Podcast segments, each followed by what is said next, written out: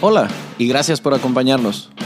Mi nombre es Aldo Hassan y soy tu anfitrión en este podcast que nació después de años de dar conferencias e impartir muchos cursos en los que he descubierto lo cierta que es esa frase que dice que todos somos muy ignorantes, solo que no todos ignoramos las mismas cosas. Tienes una silla reservada en estas conversaciones que tendré con gente a la que le apasiona lo que hace. Personas que como tú y como yo buscan ser su mejor versión día con día y quieren compartir contigo sus talentos, sus historias y sus experiencias, esperando que todo ese conocimiento sea contagioso. Suscríbete, síguenos en nuestras redes sociales y cuéntanos tus ideas para mantener viva esta conversación. Bienvenidos.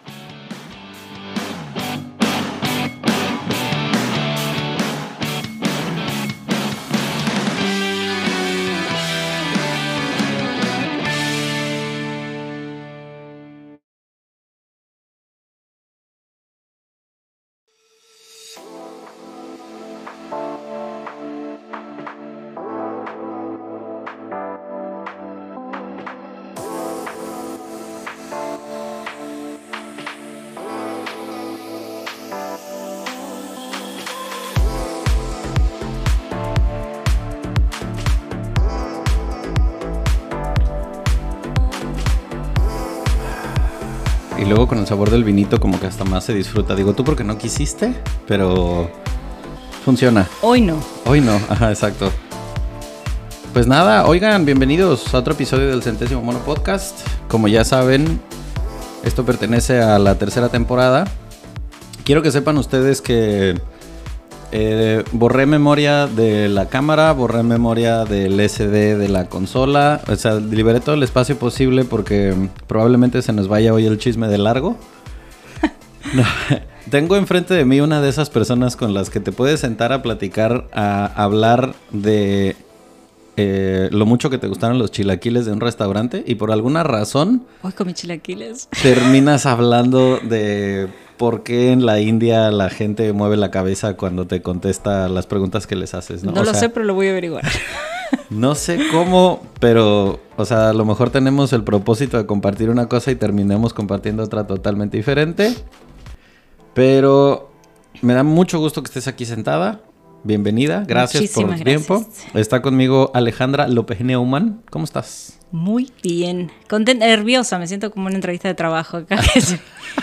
No tengo nada preparado, todo improvisado. No tengo idea de a dónde va a ir esto, pero este, pero estoy Exacto. contenta, estoy contenta porque la verdad que has hecho un proyecto acá, estoy impresionada, ¿eh? de primera línea. La verdad es que, o sea, cuesta trabajo pensar que esto es producto de el aburrimiento de la pandemia, que todo comenzó porque no tenía un carajo que hacer en mi departamento y fue como pues igual y me voy a poner a dar conferencias o a ver qué chingados como para utilizar el tiempo y ahora, o sea, ya tengo casi 100 episodios grabados. Sí, pero no es la pandemia, ¿eh? porque la mayor parte de la gente que decidió no hacer nada continúan sin hacer nada. Me incluyo, salud. Salud por eso. Y eh, fíjate, ahorita que decías entrevista de trabajo, este, primero los pongo en contexto. Ale y yo nos conocemos hace unos 4 o 5 años, por ahí debe de rondar.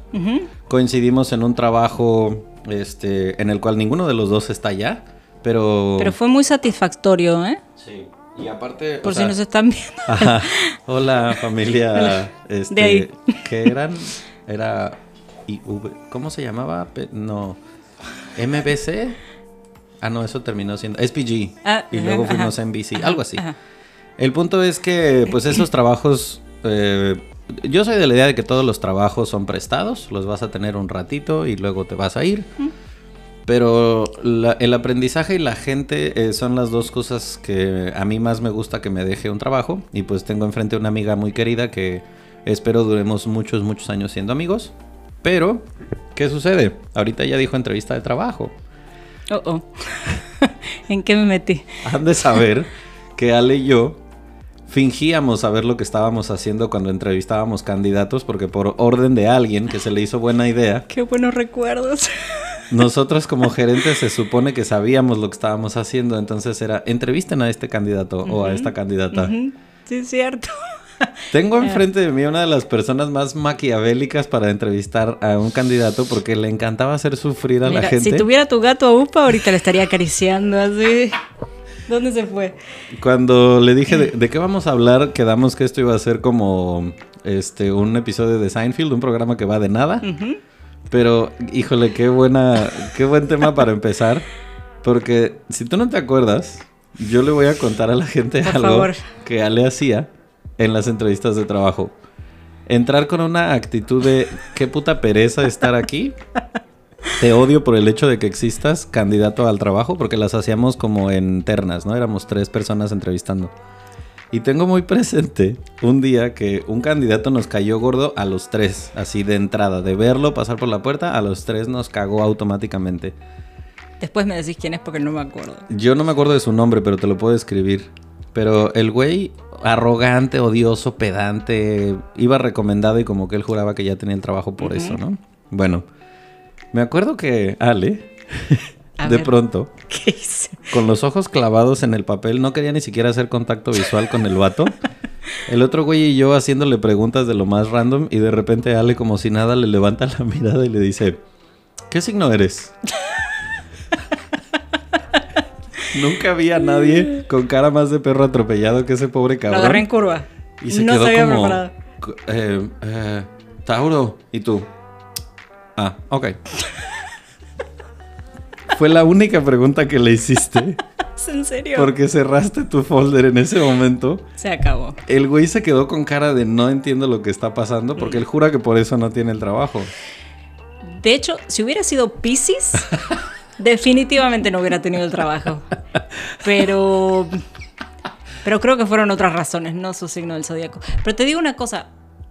Yo muchos se, se- se burlaban de eso y los agarraban en curva y todo eso, pero hay una razón por la que les preguntaba eso. Ajá. Y es, no tiene tanto que ver con la eficiencia en el trabajo, sino que yo, como gerente Ajá. de un grupo de personas, estaba más preocupado con cómo va a encajar esta persona, Sí, ¿no? claro. Como que la cultura de trabajo, cómo se va a llevar. Y entonces tengo todo como una crianza de, de- de muy chica, es una larga historia, pero mi mamá de chica tenía una agencia matrimonial Ok. y entonces lo que hacía era matchmaking. Y era Interesting. old school. O sea, no, nos trajeron una computadora que apenas sabíamos cómo prenderla. O sea, estábamos hablando de una época de ficheros. No sé si acá en México se, como Rolodex, ¿no? Ajá, ajá, ajá. Entonces tenía a los hombres, a las mujeres, cada quien con sus características, sus fotos. Y me acuerdo que tenía una biblioteca llena. Y digo, en Argentina se presta mucho la cosa del zodíaco. O sea, hasta el presidente tenía su propia este, bruja ahí, ¿no? Que le van. Y este. Y entonces yo me metía mucho en eso, me interesaba mucho, me daba mucha curiosidad cómo mi mamá decía, porque si este es de, de- de Géminis y la otra es de Capricornio, sí, si no, no. Y Oh, no wow. fallaba una sola vez. Esto es lo curioso, que a lo largo de los años yo fui viendo que no, se emparejaba este con este, no iba. Entonces, hay mucha gente que se presta, o sea, se, se- se considera todo el tema de la astrología como, unas, como matemático, ¿no? Como una ciencia exacta. Ajá. Este, y no podemos negar que hay muchas coincidencias, que hay muchas curiosidades que cuando leemos de nuestro propio signo decimos, ay, sí, sí encaja. O sea, ¿cómo es posible que fulano y mengano, que somos del mismo signo, tengamos las mismas características. ¿no? Entonces, evidentemente, sí creo que hay algo de eso. No estoy hablando del horóscopo, eso es otra cosa. Sí. De hecho, conocí a alguien que se dedicaba a reciclar horóscopos de, de décadas anteriores y republicarlos en los periódicos, entonces no. Wow. Pero en cuestión de astrología, definitivamente sí. Y, y este, y entonces, en esta oficina hubo un pisciano, Ajá. fue sumamente conflictivo. Ajá. Después vino otro pisciano, fue sumamente conflictivo. Y dije, acá no vienen más piscianos. Se acabó. Entonces, te doy un ejemplo. Entró un chavo a trabajar que vos lo conoces, un chavo jovencito que muchos dijeron, "Hmm, está demasiado chavo, ¿no? Ajá. Pero de pronto me senté a charlar con él, me dijo, soy Capricornio. Y los capricornianos tienen una ética de trabajo admirable, o sea, todos los que conozco, porque no, no conozco al mundo entero de capricornianos, pero los que conozco como que me viene una buena vibra de eso.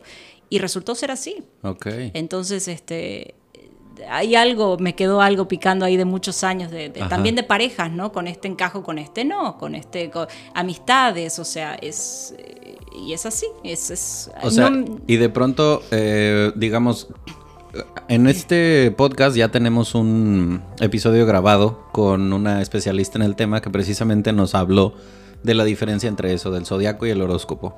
La diferencia entre astrología y lo que lees en la parte de atrás del periódico todos los días y lo que viene en el cosmo, ¿no? refiriéndome a Cosmopolitan, no al Cosmos. Pero, o sea, Imagínate todo el impacto que tenía esta gente. A, a ver, el, el- el episodio de hoy no va necesariamente de astrología, ¿no? Pero No, imagínense por ustedes. favor, porque no. Me limito a Acuario. Es lo único que sé. que es el mío. Porque Mr. Know It All. Ajá. Ajá, ajá. Exacto. I know. I I know. know, right? Ajá. Pero ¿qué sucede? Eh, usted tiene que estar preparado para que te hagan preguntas random e inesperadas en una entrevista de trabajo. Ajá. Porque te puede tocar un hijo de puta como yo que de pronto le preguntaba a la gente, a mí me gustaba preguntarles, oye, ¿y qué periódico lees? Que no tenía absolutamente nada que ver con mi trabajo, pero me gustaba ¿Hablaste con un preguntarlo. expresidente acerca de los libros que leía? O... No, lo que pasa es que en algún lugar eh, leí de las entrevistas cómo eran para puestos directivos en empresas grandes. Eh, le hace Google, Amazon, cosas así. Entonces te hacen preguntas muy random, no porque importe la respuesta, sino porque quieren ver cómo actúas bajo estrés. Claro. Si tu primera reacción es mentir, que eso es lo que la gran mayoría de la gente hace. O sea, si te preguntaran en una entrevista, La mayoría de la gente. No me estás diciendo. en Ah, absoluto, ok, no, ja, ok. sería yo incapaz de una cosa tan fea. Nunca en mi vida te vi mentirle ¿Quién ha a un cliente. en, una- en un Nunca. cliente en una entrevista de trabajo? O sea, jamás. Que, eh, sidetrack completamente, acostúmbrense porque así va a estar este episodio. Eh, hay una serie que se llama Inventing Anna.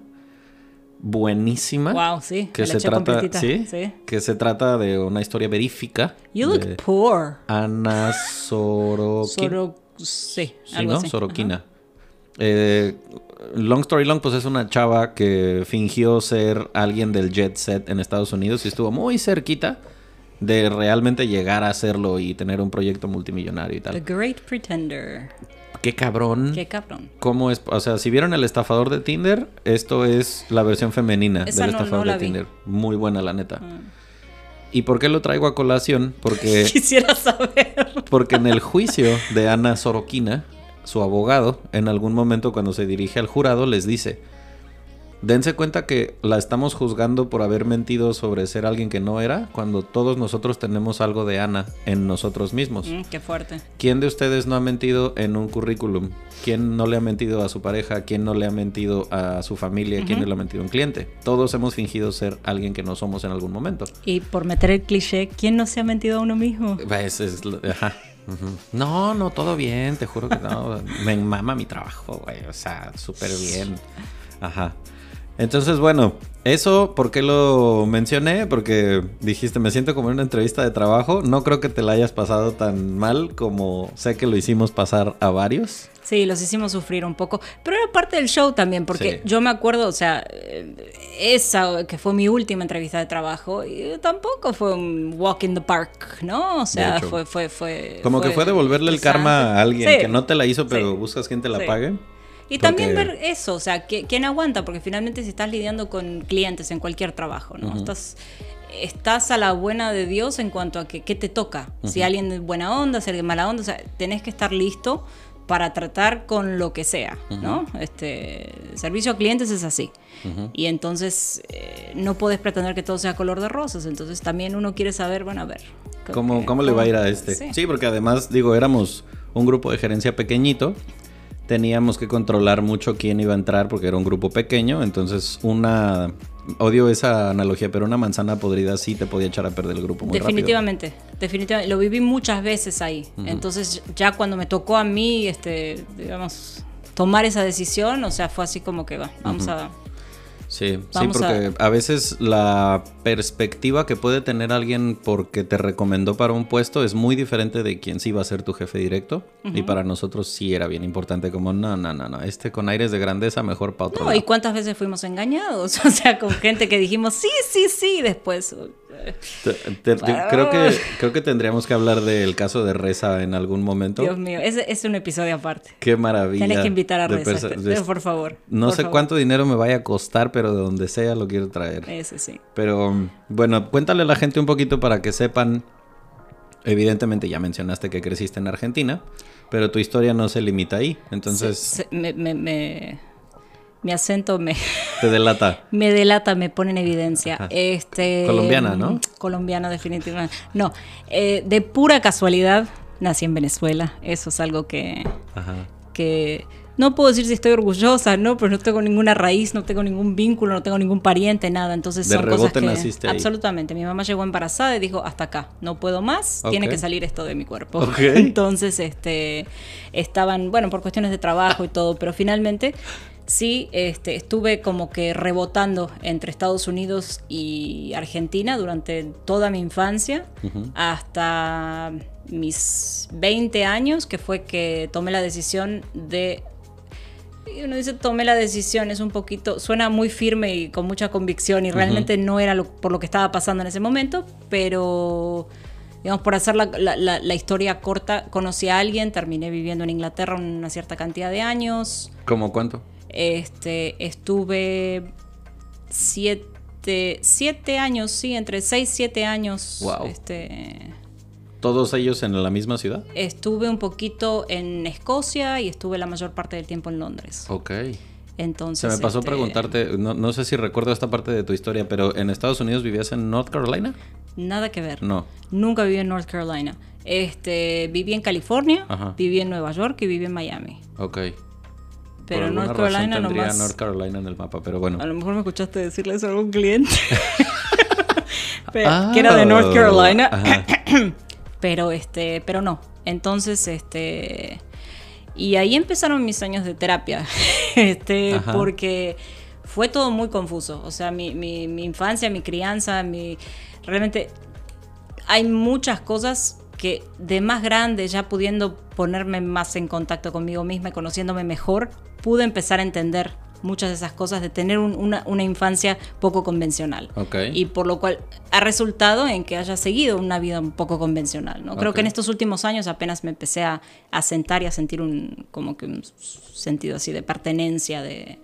Pero, pero hasta este momento todo como que rebotar de un lugar a otro se me hacía una cosa normal.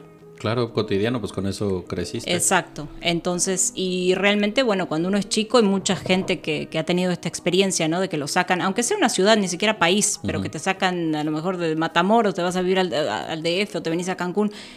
Cambiar de escuelas, cambiar de amistades. Cuando sos chico y no tenés voz ni voto, porque es así como que agarra tus maletas y nos vamos, ¿no? Porque no hay, no hay de te gustaría. Eh, o sea, acá estás y ahora hablas inglés. Haz tu maleta porque Ahora nos hablas vamos español. a... Ajá. Entonces, órale. y yo de los recuerdos que tengo siempre es eso de estar en el avión, y mi mamá me lo recordaba mucho esto, en el avión yendo para, para Estados Unidos diciendo, pero mamá no me acuerdo cómo hablar inglés. Eh, Mi, mi, mi terror, ¿no? Y después de regreso a Argentina, mamá no me acuerdo cómo hablar español. Wow. Y ¿Rondabas qué edad primaria? fue primaria y fue, sí, este, yo me establecí ya en, esta- en Argentina otra vez como a los 13 años. Entonces Ok. hasta esa edad fue, fue de rebote, boing, boing, boing, boing. Entonces... O sea, ¿las estadías eran de meses o de más de un año? Es muy difícil para mí decirte un, o sea, un, un tiempo específico. Me dicen, ¿cuántos años viviste acá? ¿Cuántos años? No tengo la menor idea. Ok. Porque me tuve que hacer un, un poco, un composite de fotos Ajá. que hasta me senté a veces, en algún momento con mi mamá para decir, ¿dónde fue esto? Y mi mamá, "Ay, no sé si fue California, no sé si fue, o sea, Wow. entonces hay muchos recuerdos, una sopa ahí de una mezcla de cosas que, que por un lado es una bendición, Ajá. el poder estar, el, el no tener esa, o sea, lo veo hoy así, ¿no? Una bendición de alguna manera de no tener esas raíces, de poder tener un desapego natural. Pero por otro lado, está esa, esa búsqueda de dónde está mi lugar, qué soy.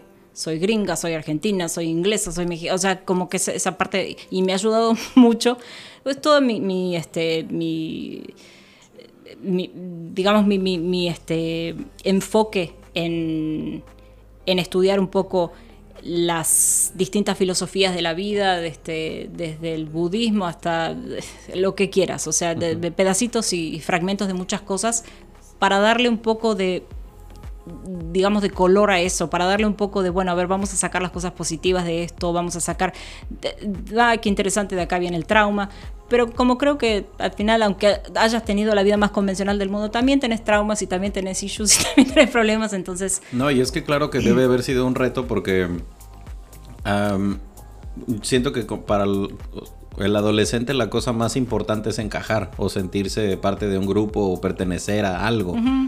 Y si estás peloteando de un lado a otro, pues debe ser complicado encontrar ese... es, es, eh, no sos consciente de eso, porque finalmente haces lo mejor que podés. Afortunadamente, por ser una linda acuariana, nunca tuve dificultades en hacer amistades. Entonces, siempre encajé. O sea, siempre, no, no, nunca me sentí como el outsider, ¿no? O sea, eh, eh, hacía mis grupitos de amigos y todo eso. Pero lo que fue pasando también fue un poco como ese, ese desarraigo y desapego, pues, haciendo también las relaciones más efímeras, o sea, menos interés en, desarrollar todo eso. Y entonces pues uno también como que se vuelve un poco más solitario y un poco más, aunque estés rodeado de gente y todo eso. Y hoy creo que se transmite en eso, en que me gusta mi vida para mí. en, no estar expuesto, o sea, en, mis redes sociales tengo, o sea, no tengo que estar compartiendo cosas, me gusta tener un círculo... Que no depende del exterior tu felicidad Cada o vez, tu infelicidad. Bueno, uno quisiera, eso es, digamos, el, nirvana, ¿no? La situación ideal y a lo que aspiro a llegar, en lo que trato de enfocarme todos los días, en, mi filosofía de vida, este, a través de distintas prácticas, ya sea lo convencional, lo, lo cliché, este... la meditación. Este, hoy, hoy hice mi primera clase de yoga. Hoy este, hiciste tu primera clase de yoga. Hoy debuté. Ok, namaste. Este, namaste. Ajá. Eh, digo, ya había hecho. No eh, No, cierto, una vez hice yoga, pero dije, ok, creo que no estoy listo para este pedo. ya había hecho en el pasado, pero a diferencia de lo que muchos de hacer sus videos de TikTok en la pandemia, yo me pasé panza arriba viendo Netflix. Entonces, no fue para mí el bueno, y ya sabes lo, emocionada que estaba por la, la, cuarentena, ¿no? Tú eras la... Eh, eh, tengo enfrente de mí a esa persona que dijo, 15 días de lockdown, yay. Y luego nos habla el jefe y nos dice, oiga, no van a ser 15 días, creo que van a ser dos meses. Y Alejandra, fuck, yay. O sea, esta morra estaba encantada de la vida en su casa. Estaba feliz, feliz. Porque aparte coincidió con que estabas por pedir vacaciones y como que dijiste, ah, ya no tengo que pedir vacaciones, ahora puedo justificar estar ahí. Este, yo sé que mucha gente, digo, sidetrack también, no sé que mucha gente la pasó mal y todo eso, este, me considero privilegiada de, de no haber sufrido las consecuencias de todo eso, pero pero el, nada más por la cuestión del estado, o sea, lo que tuvimos que pasar de estar encerrados, de no hablar con nadie, una maravilla, o sea, ni me hablen, ni tengo que vestirme, ni maquillarme, ni... Fue Navidad para el introvertido. la verdad que... Y, o sea, en, después de Inglaterra, que de ahí... ¿Cómo vine a parar acá? ¿De ahí fue México? Sí. Ok. Sí, directito acá y acá... Este, llegué a Cabo. Mi mamá estaba viviendo en Cabo. Por eso es que. Entonces, ya había hecho varias varias visitas previas, no me preguntes de fechas y porque también tengo una sopa ahí de confusión de idas y venidas. Pero ya estaba tu mamá de acá desde hace tiempo. Sí, sí, unos años. Y este, entonces fui a parar ahí, se fueron dando las cosas. Yo también quería abrirme de todo lo que estaba viviendo en Inglaterra porque era una situación de pareja que ya no quería. Este, quería descansar también de el clima miserable, de, o sea, porque por un lado es súper charming, por un lado es, o sea, es encantador, ¿no? O sea, caminar por Londres en la lluvia es una maravilla. Pero... Dos días. o tres. Digo, hasta una, aguanta unas semanas a lo mejor, pero la verdad que estar lejos del sol, estar lejos de, Pude haber elegido otros lugares, no fue mi intención este, mudarme, no tenía intención de irme de ahí. Coincidió con que llegué a un lugar donde de pronto está este, el sol ardiente todo el, todo el tiempo, familia, la posibilidad de decir, bueno, ya, con esto, volver a hablar español, mm. que aunque yo también tengo un poco confundido ahí de cuál fue mi primera lengua, porque empecé a hablar inglés desde muy chiquita. Este, sigo considerando, o sea, el español como mi lengua madre. Entonces, fue un descanso. Y aparte el mm. inglés, ¿no? O sea, que no es lo mismo que está, ¡eh, man! ¿no? O sea, también es... Eh, este, no, no, quiero decir groserías acá, pero, pero, digamos, tener algo metido en la parte de atrás de... Por el orto.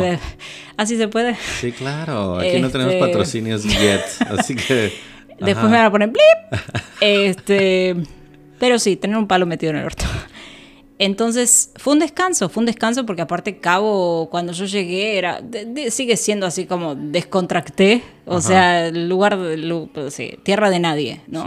Donde todavía ni, ni, un Walmart había. Entonces me sentí como por primera vez en mi vida en algo así que...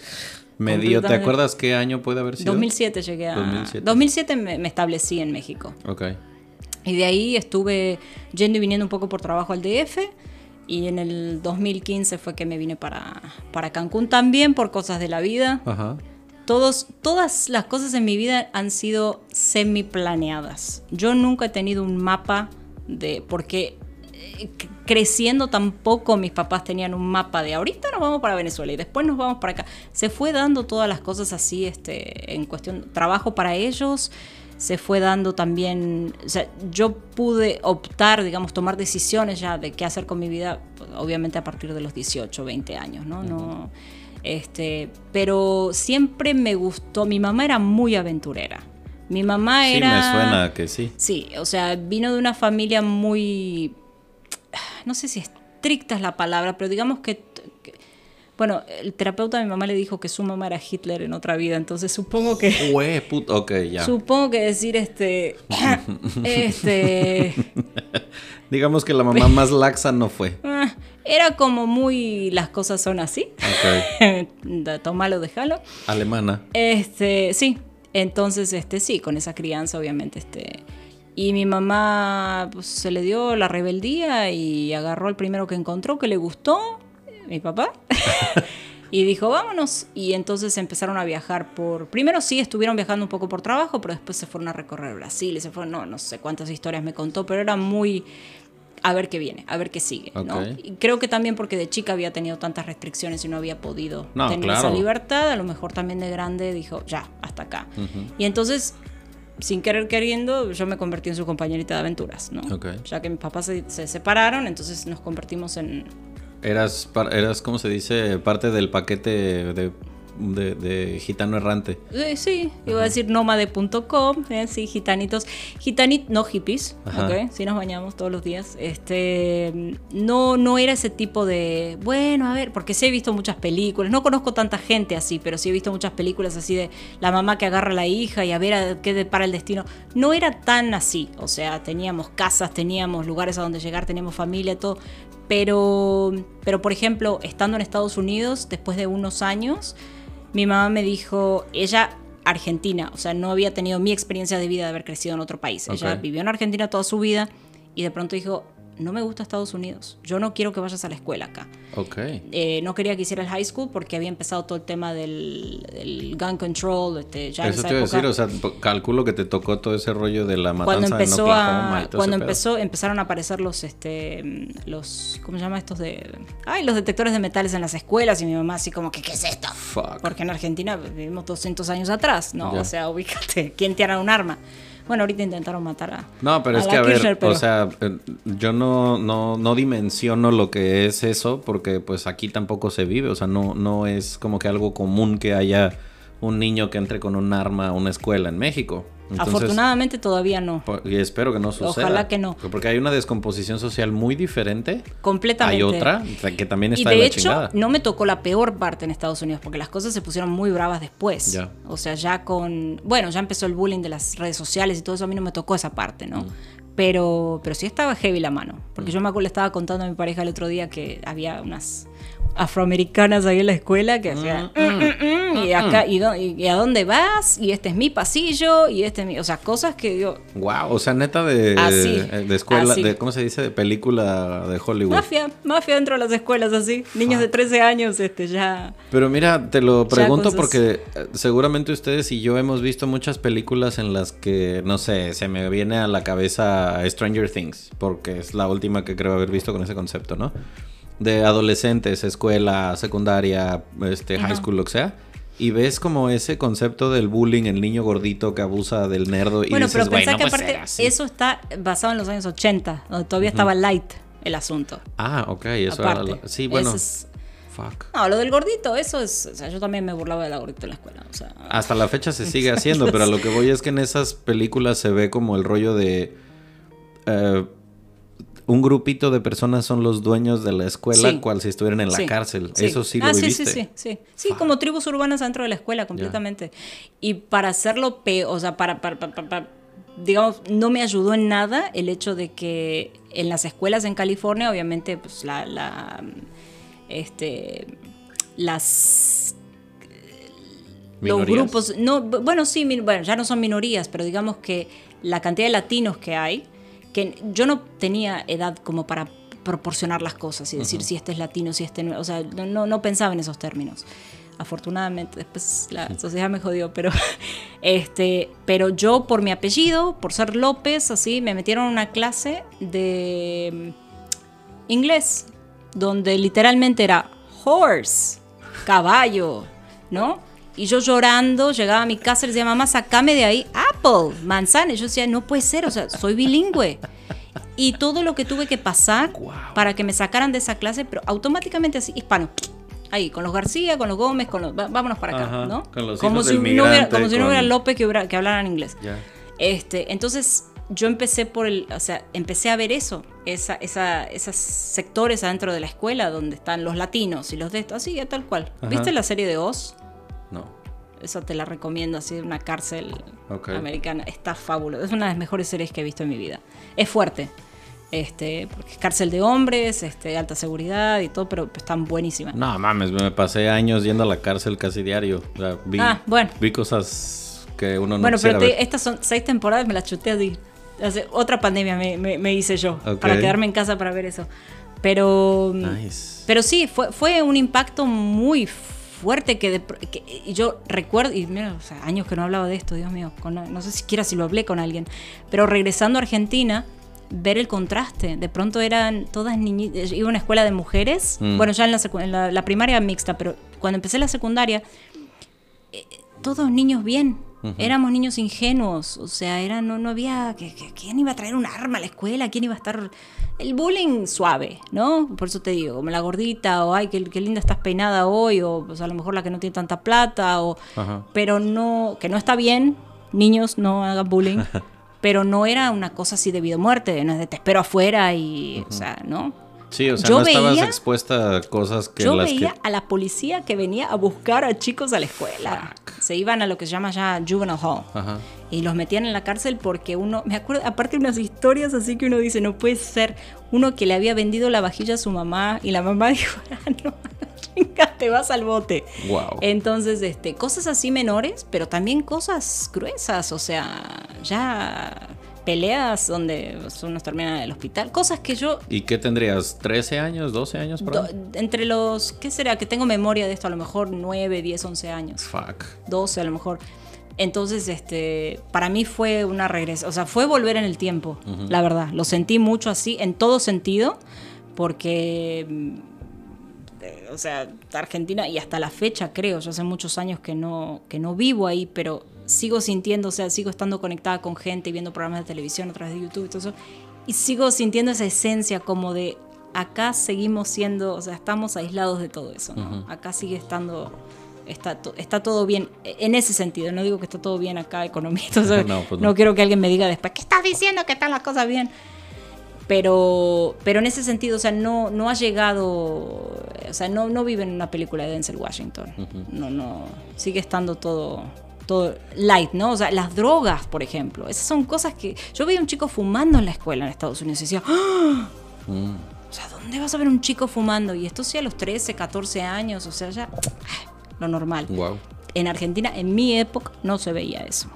Entonces, este sí fue, sí fue fuerte el cambio. Sí, es que fíjate que me, me voló la memoria, me hiciste regresarme a mi último año de primaria, los primeros dos de secundaria tal vez. ¿De bullear a alguien? Pu- Pues es que yo también fui a una escuela de puros hombres hasta el tercero de secundaria. Entonces sí se convertía en un poquito como en la cárcel de que o te chingas a los demás o vas a hacer somebody's Claro. bitch. Entonces era pues bueno, mejor te juntas con los que sabes que la vas a pasar bien y no va a haber pedo, ¿no? Ajá. Pero sí recuerdo que el, el, el chaca o el delincuentillo del grupo, el que siempre está el que pone el desorden, fumaba a escondidas y era el puto... Se Ajá. caía el mundo si era que lo descubrían. Exacto. ¿no? Y ahora que lo dices, o sea, desde los 9, 10 años ver este tipo de cosas, pues obviamente cómo no va a crecer una sociedad violenta a la defensiva con todos los pedos de discriminación cuando lo empiezas a ver desde tan chiquito y te afecta en tu desarrollo social al grado de que pues ni siquiera a la escuela puedes ir en paz. O sea, como yo no viví eso Y no, nunca estuve cerca de eso tampoco, de, Sí. de estar en una escuela en el Y eso que es extranjero. una escuela bien. o sea, imagínate las del, las del hood. ¿no? Exacto, o sea, O sea- lo, lo que ves en, en películas de, no sé, eh, 80s, 90s que hablan sobre discriminación, Sí. yo siempre lo vi como muy ajeno, muy en plan, ay, no mames, no creo que sea tan así. Pero sí, yo creo que es por eso a mí siempre me he inclinado tanto también por esa vida de aventura, de, de- de querer viajar y conocer, bueno, vos también viajás mucho, pero eh, justamente eso, que te pueda dar una perspectiva de cómo son las cosas, que no te quedes con el así debe ser, así de... Yo todavía hablo con gente en Argentina que me dice cada estupidez acerca del extranjero, dice, ay no, es que los, los gringos, bueno, los yankees, como le dicen allá, son muy fríos, cosas tan banales, así que digo, ¿y eso qué? O ¿De sea, ¿qué- dónde qué- sacas ¿de dónde mamada, sacas eso? Y aparte, eh, estar generalizando así cuando la gente del este no tiene nada que ver con Oklahoma ni con no- North Carolina, aunque no haya ido ahí. Pero este. O South Carolina, ¿qué dijiste? Que- Bueno, por uno de los por mí era una de las Carolinas. Pero no, y aparte yo también tenía una fantasía de lo que era vivir en Inglaterra y te encontrás en Inglaterra con otras tribus urbanas, ¿no? Con cosas que de pronto, no, no es una cuestión, ojo, yo soy así, como dice, bueno, lean lo que es un acuariano, súper open-minded, cero discriminación, live and let live, me importa tres pepinos qué hace la gente con su vida, cada quien. Pero es un shock cultural también, tengo memoria de estar llegando ahí y decir, ¿y dónde están los ingleses? Mm. de irme a otras ciudades, en el- a- por ejemplo a Liverpool, y decir, ay, mira, un inglés, dos inglés, tres inglés. Sí. O sea, y, y hablando hoy en día con, bueno, eh, regresé a Inglaterra después de vivir ahí un tiempo y estar caminando así por las calles principales y estar viendo que cada vez está más saturado, ¿no? De los inmigrantes y todo eso. Y, y cómo se prestan las cosas. Hasta ahorita estamos con este rollo de Irán, ¿no? Mm. Y son cosas que de pronto... Vamos todos a quitarnos el yihad. Eh, y a cortarnos el bueno, vos tenés un pelo para cortarte ahí, pero yo los míos no me los corto porque para que crezca este pelo, pero pero lo que voy es que vivimos en una en una sociedad donde constantemente nosotros por ser privilegiados, a lo mejor por estar de este lado del mundo decimos no tenemos derecho a opinar, no tenemos derecho porque que son cuestiones religiosas, cosas son y hay que vivirlo desde el lugar de, o sea, hoy en día no creo que sea, eh, si, si- si se están abriendo las puertas a este nivel, ¿no? O sea, si la gente misma que antes no estaba dispuesta, o sea, si las chavitas estas en las escuelas están haciendo protestas y todo eso, que años anteriores no, hay algo energéticamente en el planeta que está permitiendo que se abran esas puertas, que se, que se sacuda el mundo, ¿no? Que haya un Donald Trump en Estados Unidos, que venga acá a lo mejor la primera presidenta este, mujer. Están, eh, hay Que es muy probable que suceda. Digo, a excepción de Argentina, en todos lados pasan cosas. ¿No? Uno vuelve a Argentina, tristemente, 20 años después todo sigue igual. Este, pero, bueno, no, descontinuaron unas galletitas que me gustaban muchísimo, hijo de puta, me las quitaron. Y Este, River ya se fue a la B. Bueno, sí podemos hablar de fútbol, de religión. Yo de fútbol, la verdad, es curioso, pero a, a esto voy, ¿no? Yo soy la argentina que no es argentina, entonces... Es que, eh, pues, digo, lo acabas de explicar detenidamente. Sí, o sea, o estuviste sea- entre Estados Unidos y Argentina. Mira, culturalmente siempre me aboqué, o sea, creo que por los años de formación que me tocó, siempre me incliné más hacia la cosa americana, ¿no? O sea, por lo que consumo de música, lo que consumo de cine, lo que consumo, o sea, no hay mucho... Me resulta familiar lo de Argentina, pero no es algo que lo tenga así como en la piel del... Pero es que también, mira, hay un cantante, eh, si ustedes, o sea, al papá de ustedes que están escuchando les gusta la música o le gustaba la música en español, la trova o algo así, seguramente conocía a un señor que se llamaba Facundo Cabral y él, eh, argentino, explicaba que en, en una de sus canciones decía, ¿cómo quieren que Argentina funcione si los viejos se sienten europeos y los jóvenes se quieren sentir yanquis? ¿Cómo va a funcionar un país en el que nadie se siente en el lugar del que es? Sí, bueno, y ese es un podcast aparte, porque Argentina tiene esa peculiaridad que, o sea, socialmente, históricamente, geopolíticamente, tiene un rollo ahí muy complicado que tiene que ver con este, la cuestión de las castas, la migración, este, Pues de que la gente llegara después de una guerra, o sea... Sí, pero plan digo... refugiados. De que, de que patearan el culo a todos los indígenas, o sea, los pocos que había, porque la verdad el país estaba muy poco poblado. Y sí, los primeros migrantes que fueron europeos, pues inevitablemente se asentaron los europeos, ¿no? Entonces, hay una cosa, es curioso, yo lo vivo esto como, como extranjera, porque por más que lleve muchos años en México y me sienta muy parte de acá, sigo teniendo estas, ¿no? Sigo siendo este, sencillita y carismática. en fin, ya, losers, dejen de decir eso por favor a los argentinos. Dios mío. Ya perdiste la cuenta. Este, pero, pero no es una, no es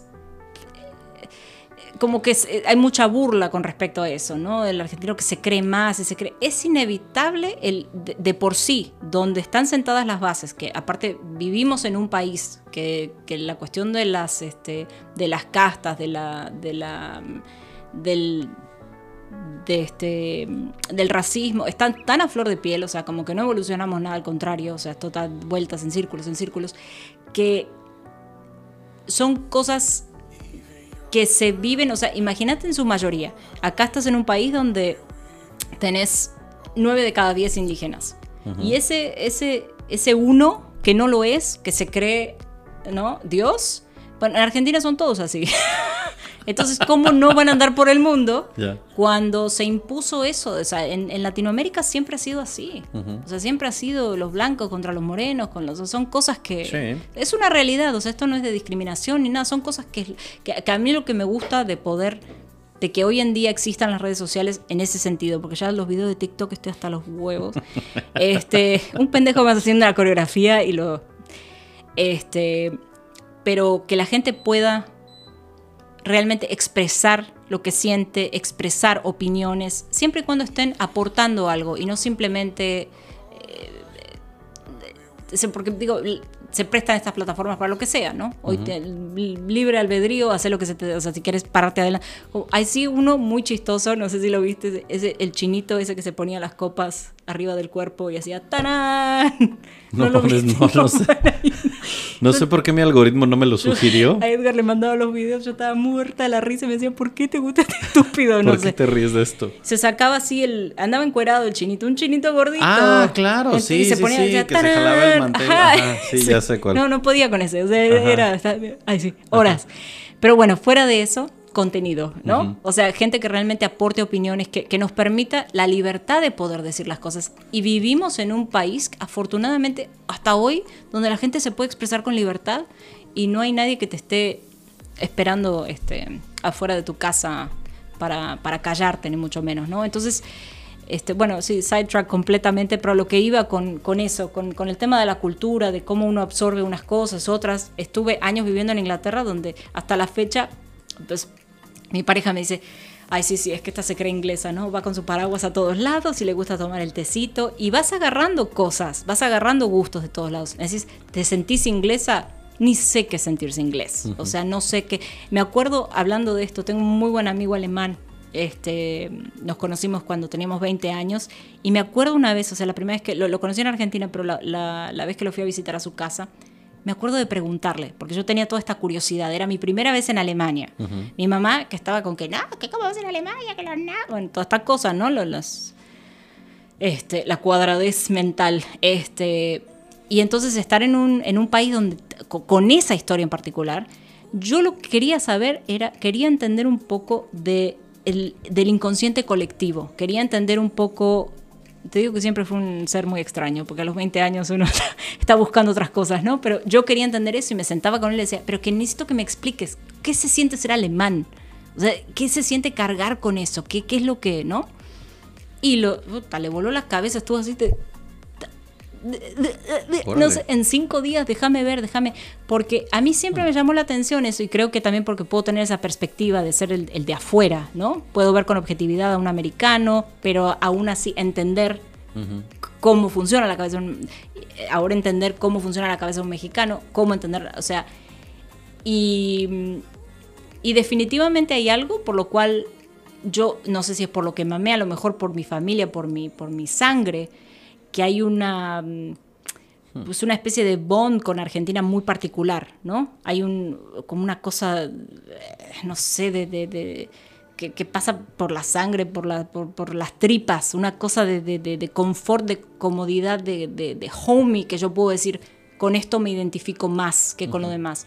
Pero por otro lado, no tengo esa cosa de, de, de- de arraigo de país, de identidad, ¿no? Es que una cosa es que hayas absorbido la cultura de una familia, de un entorno en el que te tocó vivir, que pudo haber sido dentro de las fronteras de Argentina o no, como le pasa a mucha gente que son segunda o tercera generación de filipinos que en su puta vida han pisado Manila, Es cierto. pero se sienten súper filipinos Cierto. porque lo, lo vivieron en la familia, ¿no? Sí. Y, y de cualquier país, uso Filipinas como ejemplo, pero ¿cuántos de nosotros tenemos familiares que viven en Estados Unidos que a lo mejor dos o tres veces han venido a México y ellos celebran el Día del Grito y la Virgen de Guadalupe y todo como si hubiesen crecido acá? Creo que eh, somos hasta cierto punto pues esclavos porque no lo escoges del entorno que te va a tocar, o sea, no puedes elegir qué país, qué pasaporte, qué idioma, qué religión va a haber alrededor tuyo cuando creces, pero después ya es una elección propia el con qué cosas, de cuáles sí te apropias y de cuáles te deshaces. Sí. Solamente que en el caso y en el tuyo, en el mío siendo mucho más grande, yo no conviví con el mundo exterior, digamos, eh, otros países o tal, hasta la primera vez que lo hice consciente y por decisión propia fue hasta los 17 años, que precisamente me fui de intercambio a Argentina. Entonces a mí me tocó, a pesar de que no había lengua este, barrera del lenguaje, llegar a un país en el que yo decía, ¿cómo es posible que seamos latinos y seamos tan diferentes? Es increíble. Porque Sí. pues estás en el mismo continente, pero yo en muchos lugares en Argentina me sentía como, a la madre, esto no se parece en absoluto a mi país. Sí. A pesar de que se supone que deberíamos ser muy parecidos, Sí. ¿no? Para mí fue un shock muy duro cuando llegué a la escuela. Yo pues estaba en la preparatoria. Y los pocos meses que fui a la escuela estando allá, Estabas en Buenos Aires, ¿no? bueno, en Olavarría, muy Ok. cerquita. Cuando pasaban lista, todo Creo era... que nunca fui a la barriga. Era Hulkenberg, era Pizzi, era... O sea, eran la mitad de apellidos españoles, la mitad alemanes italianos. La vasta mayoría de cabezas que yo veía en la escuela eran todos rubios, todos güeritos, todos blancos. No había un solo con rasgos indígenas. Ujú. Como lo llegas a ver en todos lados en México, ¿no? Claro. O sea, eso era muy, muy marcado para mí como, a la madre, qué pedo. O sea, sí, sí nos vemos muy diferentes, ¿no? Ujú. Pero como, o sea, digamos, esa exposición la tuve a los 17 años. En ese momento a mí fue donde me explotó la cabeza y dije, ok, el mundo está mucho más grande de lo que yo pensaba. Recuerdo mucho una vez que la- mi familia eh, postiza adoptiva me llevó a Necochea. Fuimos a conocer la, la costa, ¿no? Sí. En el transcurso, en el trayecto, yo me acuerdo que decía, no sé si alguna vez había visto tanto espacio vacío. No seas Sí, que es el mamón. camino más aburrido que hay. Así como, Wow, o sea, era viendo por la ventana. flatland, Flatland, cabrón, vacío. Y de pronto una vaca. A veces- Allá, Sí. una vaca. Sí. Era, era- fue muy impresionante para mí porque a pesar de que tú dices, pasas por una carretera, a ver, güey, creciste en Michoacán y tal. Ajá, el pedo es que de repente hay cerros, de repente hay un río, de repente hay un ranchito. No mames, o sea, entre el punto A y punto B en ese lugar para mí fue tan, tengo tan grabada la sí, imagen. realmente Argentina tiene un extremo muy grande que es el norte y el sur. Sí. Eso principalmente. Y también porque no son tantos millones de habitantes como acá. No. O sea, son una tercera parte de la cantidad de mexicanos. Menos. Pero ¿qué, qué pasó después? Empecé a explorar, que seguramente fue algo muy semejante a lo que te pasó. Y esto de vivir en otros países, salir, conocer otra ciudad, otra cultura, a lo mejor a veces voluntariamente, otras no, pero el estar expuesto a esa incomodidad de te tienes que adaptar a esto porque esto es tu realidad ahora. Cuando mucha gente no lo vive, me doy cuenta de cómo su cerrazón y esa cuadradez de la que hablabas proviene a veces de eso, de siempre haber estado circulando en el mismo entorno. Sí, eso, eso es una de las cosas por las cuales yo siempre he dicho, a pesar de, de los traumas que pudo haber generado esto, en que se pudo haber detonado el hecho de no tener esas bases familiares y no, o sea, de, de las navidades con la familia y todo este rollo. Bueno, siempre tuve a mi mamá, pero finalmente el entorno, amistades, hogares, escuelas, todo eso, idiomas, todo fue cambiando, ¿no? Pero una de las cosas es que sí, o sea, yo creo que hubiera sido una persona muy diferente. Choco mucho ahorita con, con gente que de pronto no ha tenido oportunidad de, de, de ver más allá, de salir, como decíamos en Buenos Aires, salir de la General Paz, ¿no? O sea, como que, porque sí, también la en General Paz, así dentro de Buenos Aires, o sea, también uno está en un, en un circulito, como gente en el DF que no conoce otra cosa que Polanco. ¿no? O sea, este, yo sí conozco el toreo Cuatro Caminos. Este, no sé cómo fui a parar ahí un día, me perdí, pero, este, pero es, eh, es eh, algo que yo hoy en día puedo decirte que agradezco mucho, porque tengo esto, me, me- me enfrento a esas cosas de una manera muy relajada. O sea, los retos, los cambios, es algo que, ok, bring it on, es algo que ya estoy acostumbrada a transitar. No es una cosa, no que no haya miedos, no que no haya incertidumbre, porque es algo que lamentablemente todos los humanos sufrimos muchísimo con eso, el, el, qué vendrá después, o, o- o- a lo mejor hasta peor, tener un montón de expectativas y que las cosas no, no resulten, ¿no? Pero también pues uno aprende a- a- eso que hablábamos anteriormente antes de empezar el podcast, o sea, uno, uno aprende a tener un, un- un cierto kit de herramientas, ¿no? Y, y con eso de alguna manera te vas fortaleciendo, así como un, un guerrero en un videojuego, ¿no? Vas agarrando esta, el cuchillito, y la escopeta y esto y la armadura. y ¿Cómo entonces sabes esto? te va- tengo ¿Cómo? a Enrique jugando PlayStation. Está jugando el Horizon. Y el pinche personajito que no tiene un glitch el juego y no para de toser. Camina y hace- y no sabemos cómo diablos. Pero bueno, Ay, cabrón. este pero sí, pero me imagino así, ¿no? O sea, este Ir recolectando ir herramientas. recolectando que esas después. herramientas y decís, bueno, ahorita sí, o me, me trae un poquito a Betty, que no la quiero mencionar nunca más en mi vida, pero ¿no? Es una O sea, persona reptiliana que conocimos hace... Todos estamos conscientes de que la nave nodriza la dejó aquí y no regresó por ella. Exactamente. Pero es una de las personas que nos inculcó mucho esta cosa de tengan todo su toolkit, ¿no? Tengan las herramientas, tengan, no siempre van a usar todas las herramientas. Y entonces, sí, eh, son cosas que uno, porque sí, de- definitivamente mañana me decís, te vas a otro lugar. Claro que hay esas cosas de, o sea, no es así de, ah, ya viviste en todos lados, se pierde. No, o sea, No. te vas a encontrar con un mundo completamente diferente, te vas a encontrar con, o sea, adaptarse a eso. Uno llega con la fantasía. Así me pasó cuando fui a Londres. Yo conocí a Londres, había estado de, de vacaciones y, y aparte era súper así. Para mí Inglaterra era lo máximo. Tenía hasta una pen pal. O sea, Ok. imagínate la época de esto. Te estoy hablando de alguien con que me escribía cartas. Wow. Este, me- Pen pal es cuando tienes una relación, se dice epistolar, con alguien que es tu amigo de otro país que a lo mejor nunca has visto. se epistolar, mandan- nadie conoce esa palabra. Si tenés más de que Pero es que así se 30 dice. años, no, sí. O sea, Bueno, es una relación por correo, pues. Pero Imagínate, físico, iba escribir de al puño correo letra. y compraba estampillas. Sí. Yo también, tu- Este- yo tuve una novia por correo. La vi una sola vez en mi vida. En ¿De unos- dónde era? De Ciudad de México. Ok. Fui a unos juegos en la secundaria, de esos de que tu escuela compite contra otras escuelas. Ajá. La conocí el último día antes de irnos, literalmente antes de subirnos Ah. al autobús. Y no me aguanté con todo y lo- la timidez que me caracteriza para esas pendejadas de ligar y tal. Sí. Me gustó tanto que me valió madre y me le acerqué, pero pues cuál email, cuál nada, en la secundaria eso no existía. Entonces, por alguna razón, en una hojita escribí mi teléfono y mi dirección. Y me presenté con ella y tal, hablé con ella tres minutos y empezó a pitar el autobús de que ya nos teníamos que regresar. Y. Y fue todo. Y al paso de tres semanas, tal vez un mes, me llega una carta de Ciudad de México y bueno, o sea, olvídate. ¿Y cuánto duró el romance? Fíjate que duró algún tiempo, ¿eh? O sea, nos estuvimos escribiendo más de un año, tal vez dos años. ¿Y se vieron después? No, porque cuando nos íbamos a ver, eh, coincidió que su familia se fue a vivir, no sé si a Chihuahua o a algún lugar en el norte.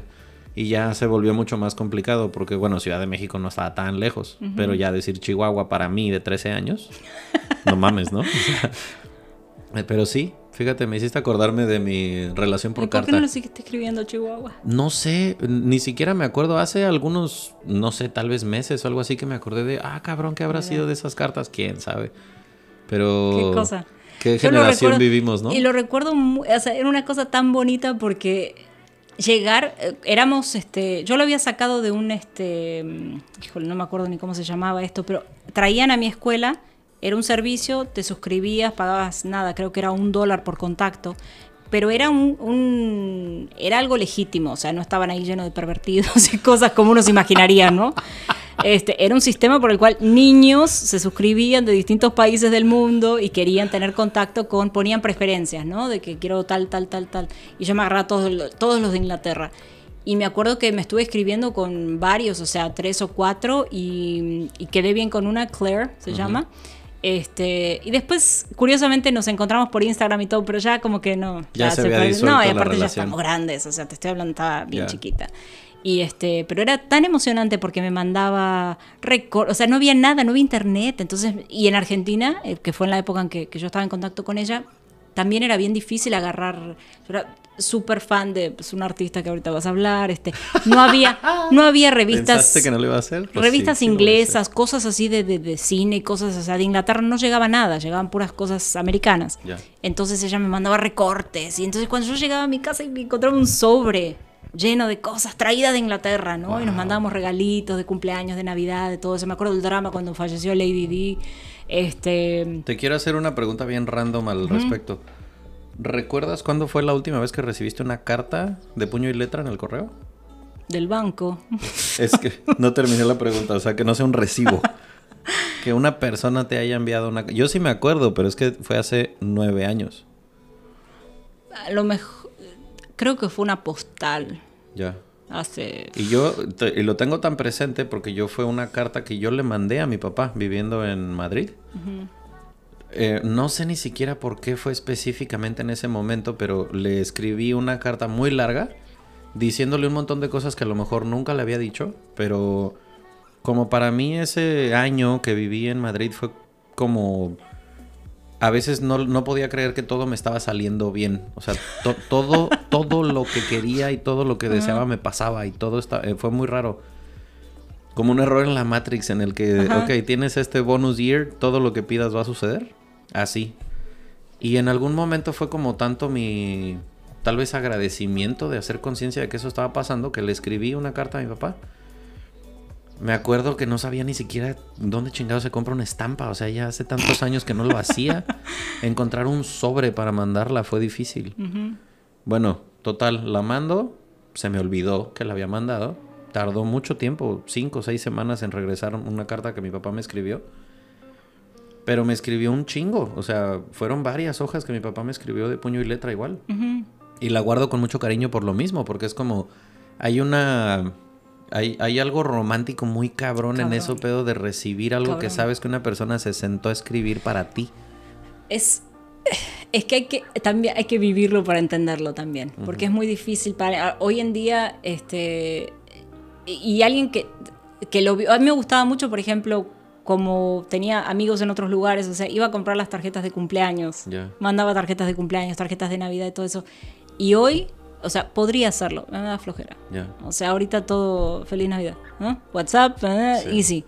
Entonces, Pero sí está Pero bien sí chingón. tiene algo- Y de hecho me atrevo a recomendarles porque sé que este podcast lo, lo escuchan muchos viajeros y muchas viajeras. Eh, lo he hecho varias veces y la verdad se siente chido este, el- el- cuando lo recibes.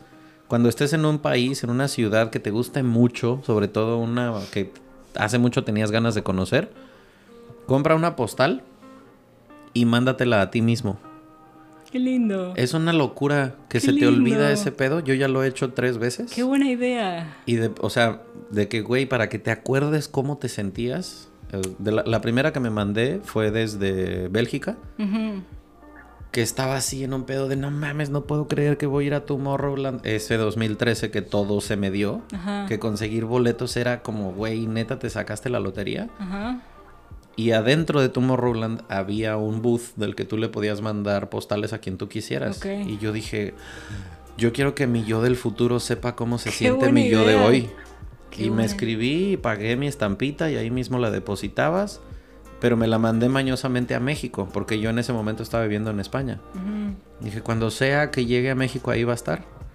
Y sí, o sea, y venía con esa como depresión post intercambio estudiantil. De que no mames, ¿y ahora qué voy a hacer? Me había acabado todo mi dinero, mis amigos se habían ido, tenía como una relación con alguien que se había terminado y tal. O sea, eran muchos duelos juntos. Y de repente llego a México y lo primero que está es una carta que me había dejado ahí mi, mi mamá en la cama y una postal que yo me había mandado. Ay, qué lindo. No mames, o sea, fue de que, güey, wow, qué chido. Entonces, sugerencia, inténtenlo, está padre. Es que aparte, digo, es una de las cosas por las cuales a mí siempre me ha gustado escribir, punto, ¿no? Más allá de que fueran cartas o no, pero uno expresa cosas tan personales, tan únicas, tan, o sea, son, y sobre todo a mí me gustaba mucho llevar este diarios, no sé cómo se llame acá, diarios personales. ¿Sí? ¿Diario? Este, Querido diario. Querido diario. Porque el poder verte, o sea, 10 años después, el poder, lamentablemente se perdieron muchas cosas con los viajes y todo, pero todavía recuerdo algunas cosas así de contenidos de mis diarios. Este, más allá de, ay, amo a este güey, no sé qué, me miró, todo eso, ¿no?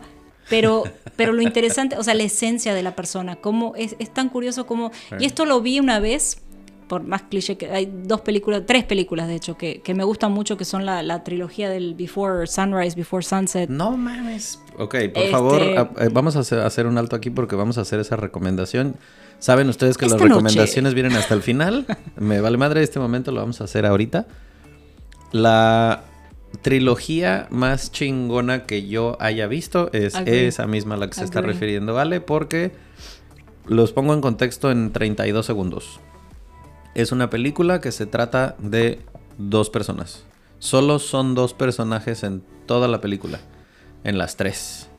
Pero en la primera se trata... eh, La película eh, comienza en un tren. En la que el tren va camino a Praga.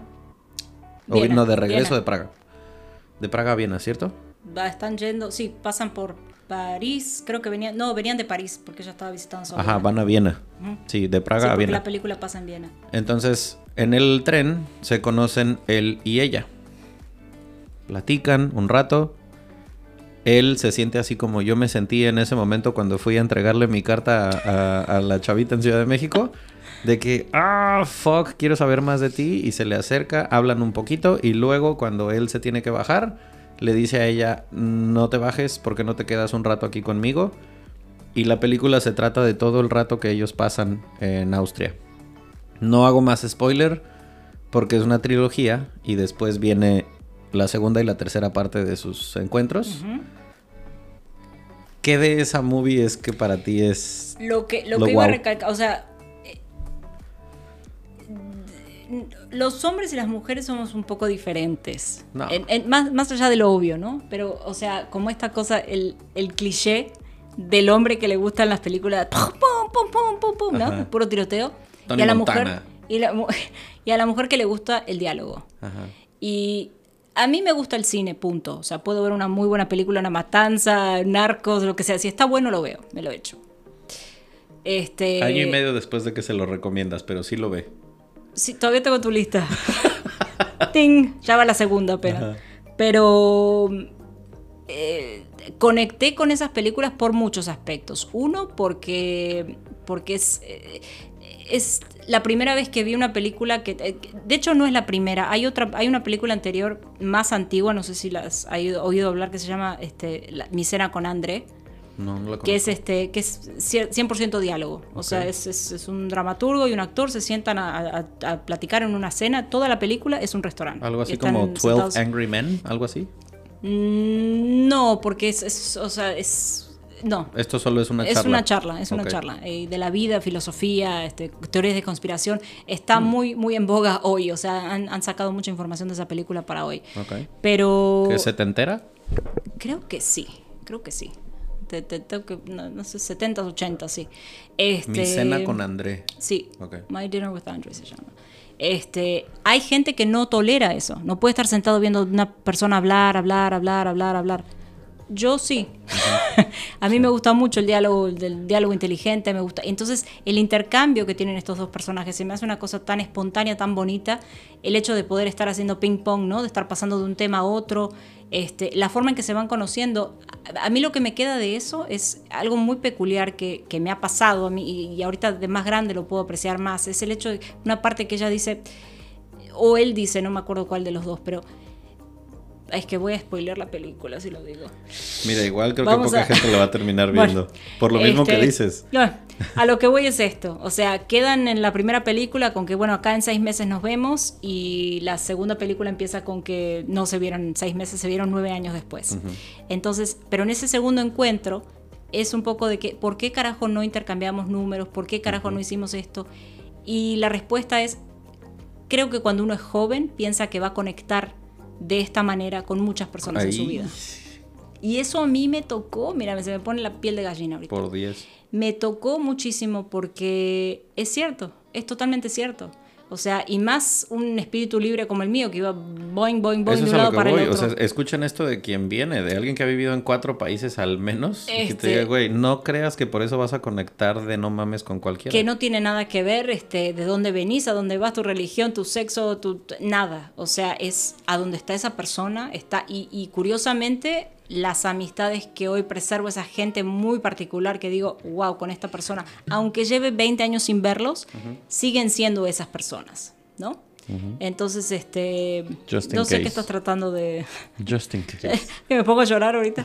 Este, Lo vi prudente por alguna razón. y, y creo que eh, en particular mi situación fue que como me cerré tanto por estar, por- precisamente por estas condiciones de vida, eh, sin, sin querer, queriendo, o sea, empecé a aprender un poco de las emociones y de los sentimientos y todo eso a través del cine, a través de la música, a través de, o sea, porque mi vida propia estaba siempre como...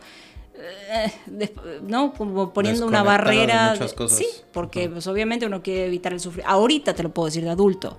Quiero evitar el sufrimiento, quiero evitar. Entonces no, no me abro demasiado O sea, y siempre me ha costado mucho. retrotraimiento, si es que así se dice, te hizo abrir los ojos para ver la vida a través del arte y de cosas externas Sí. y... De, alguna manera aprender que era lo normal. Mm. Porque yo no me consideraba normal ni, ni convencional. Entonces me, fue una como mis maestros, ¿no? Ah, así es una relación. Ah, así es como, así es como. De alguna manera ir aprendiendo un Qué poquito. interesante, no lo había pensado. Pues es que sí, o sea, si, si tu código postal está cambiando constantemente, pues claro que no, no se puede decir que seas convencional porque a lo mejor todos los chavitos de tu salón se conocían desde los cinco años. Y me ha pasado eso, este, en, hasta en sociedades, por ejemplo, los ingleses son sumamente cerrados, o sea, ellos tienen su círculo de amistades y yo ya llegaba, digamos, con referida, ¿no? Ajá. Este, y aún así, o sea, no, siempre estás, estás solo tratando de Y encima es que es una sociedad, la de ellos. No viví tanto tiempo como tú allá, pero me daba cuenta de cómo su su ritmo de vida y su forma de relacionarse dista tanto de la de nosotros que quieras que no, a veces hasta tiene que ver con el clima porque solamente quieres estar encerrado y escondiéndote de las condiciones invernales. O sea, quien no haya escuchado nunca cómo es un eh, un día londinense. ¿Cómo se dice? Otoño tardío o un invierno en el Reino Unido. Por hacer la historia muy breve, a las 9 de la mañana que yo tenía que estar en el restaurante para abrir, eh, a veces todavía era de noche. El primero sí, todavía era de noche cuando yo llegaba, a las ocho y media, 8 de la mañana todavía era de noche. Trabajaba hasta las 4, 4 y media de la tarde, entonces cuando volvía a salir a la calle otra vez era de noche. Y así pasaba todo el día.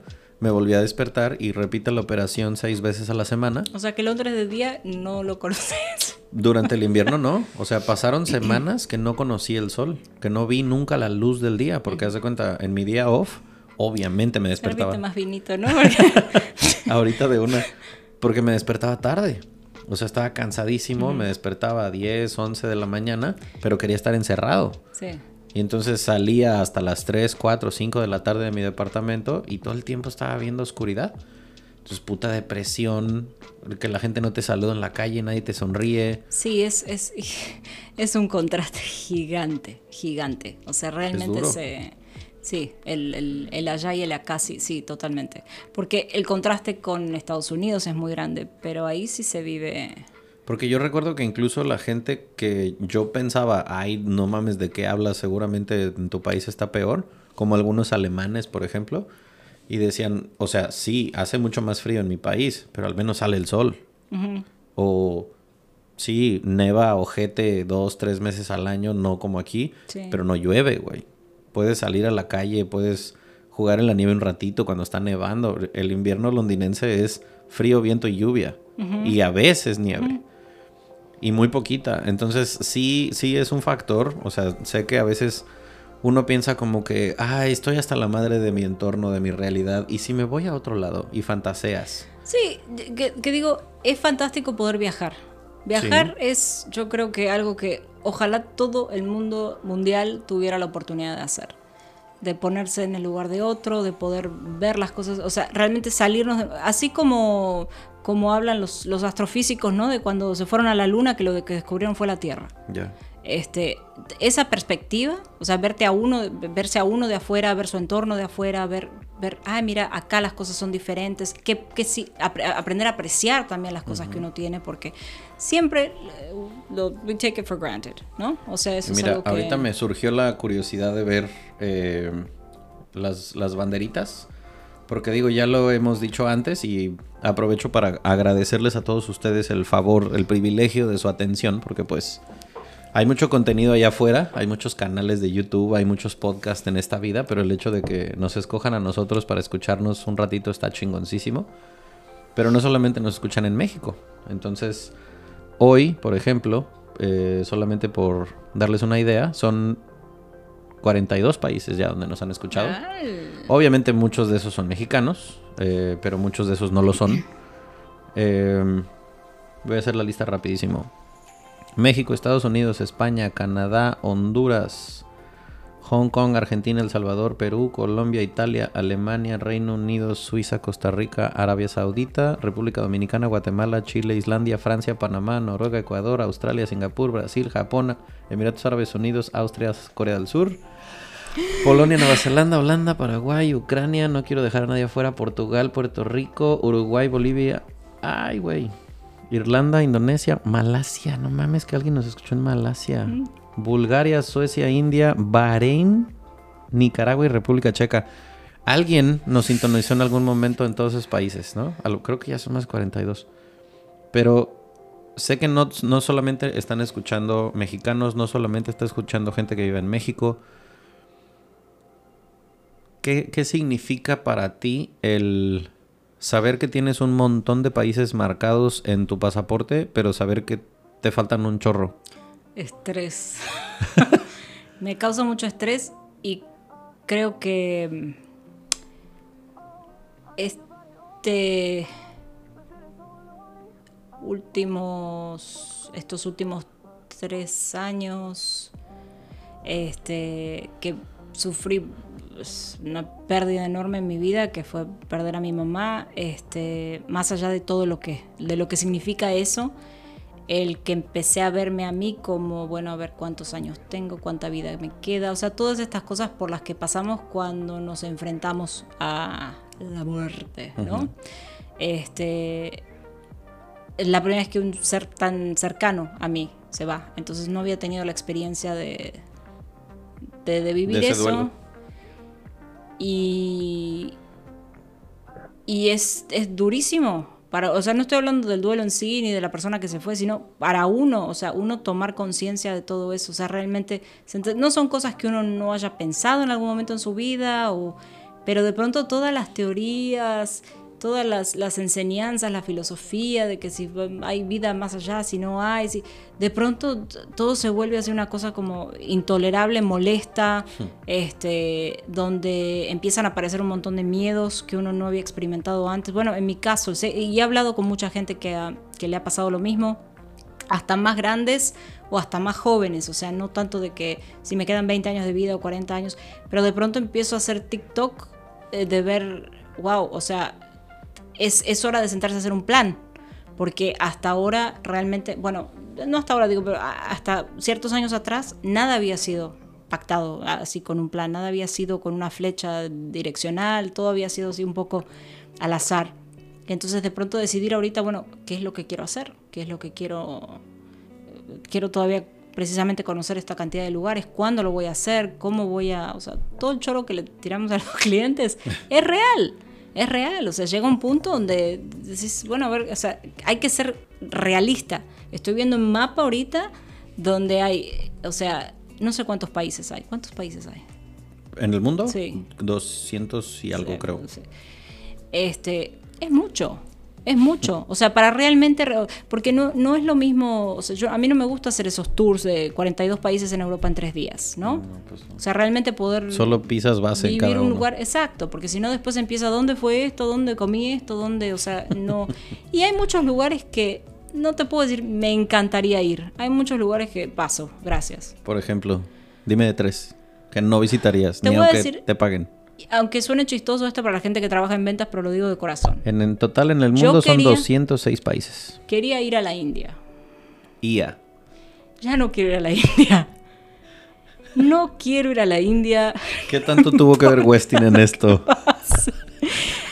Híjole, es que suena broma, suena así como que no, ¿Que no. fueron está- cinco está años en tratando- Westin? Casi siete. Ok, siete años escuchando I'm gonna need to think about it. Y yo sé que, o sea, de corazón, una cosa es hacer negocios con la gente, otra cosa es ir a un país, pero decidí algo hace muchos años que fue, no quiero viajar a lugares en donde no pueda sentir yo lo que se llama, este, se me olvidó la palabra ahorita, no es una experiencia superior, es un, una alta impresión. se Ok. llama. Y eso es, no quiero ir a ver pobreza, no quiero ir a ver Ah, lugares que se están cayendo a pedazos, por más narrow-minded, por más, este, que- quiero viajar, pero quiero, quiero ver cosas bonitas. Quiero poder ver lo bonito que tiene el mundo para ofrecer. No quiero ir a ver mierda, ¿no? No quiero ir a ver vacas muertas porque es porque es súper cool, porque es bien distinto a lo que... No, no. O sea, ya no. ¿No te quieres convertir en esa Karen que le tomó fotos a un niño pobre porque, oh my god, ¿ya viste?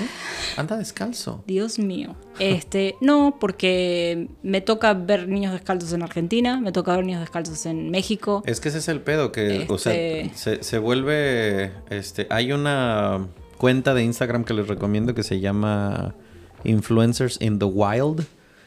No mames, o sea, exponen a la gente. Es un güey que de pronto ve que una influencer está en la playa bailándole, a, moviéndole el culo a un teléfono y desde lejos alguien la graba y te, te, te, te exponen ese video para que veas lo ridículo que se ve, ¿no? Ah. O sea, la idiotez del ser humano. Sí, sí. Yo tratando siempre, de siempre me esa pensar, si hubiera extraterrestres viéndonos ahorita, de que, cuando paseo a mis perros que están diciendo, ¿por qué, por qué, por qué esos perros están jalando a ese humano? O sea, ¿cómo, cómo es la percepción? ¿Quién es la mascota aquí? Sí, pero bueno, es no que necesito un extraterrestre para que me diga eso. El vivir de este lado del hemisferio, el vivir fuera de lo que se conoce como un país de primer mundo, nos da esa ventaja de poder tener las dos caras de la De moneda más de claras, ¿no? De poder Sí. decir, güey, o sea, Sí. el mundo es en su mayoría pobre, Sí, en su mayoría los países están jodidos, son muy pocos los que viven bien. sí. Y cuando naciste en el dark side y vas y conoces el lado bonito del pasto, dices, ah, la madre, ok, está bonito, pero no todo está cool.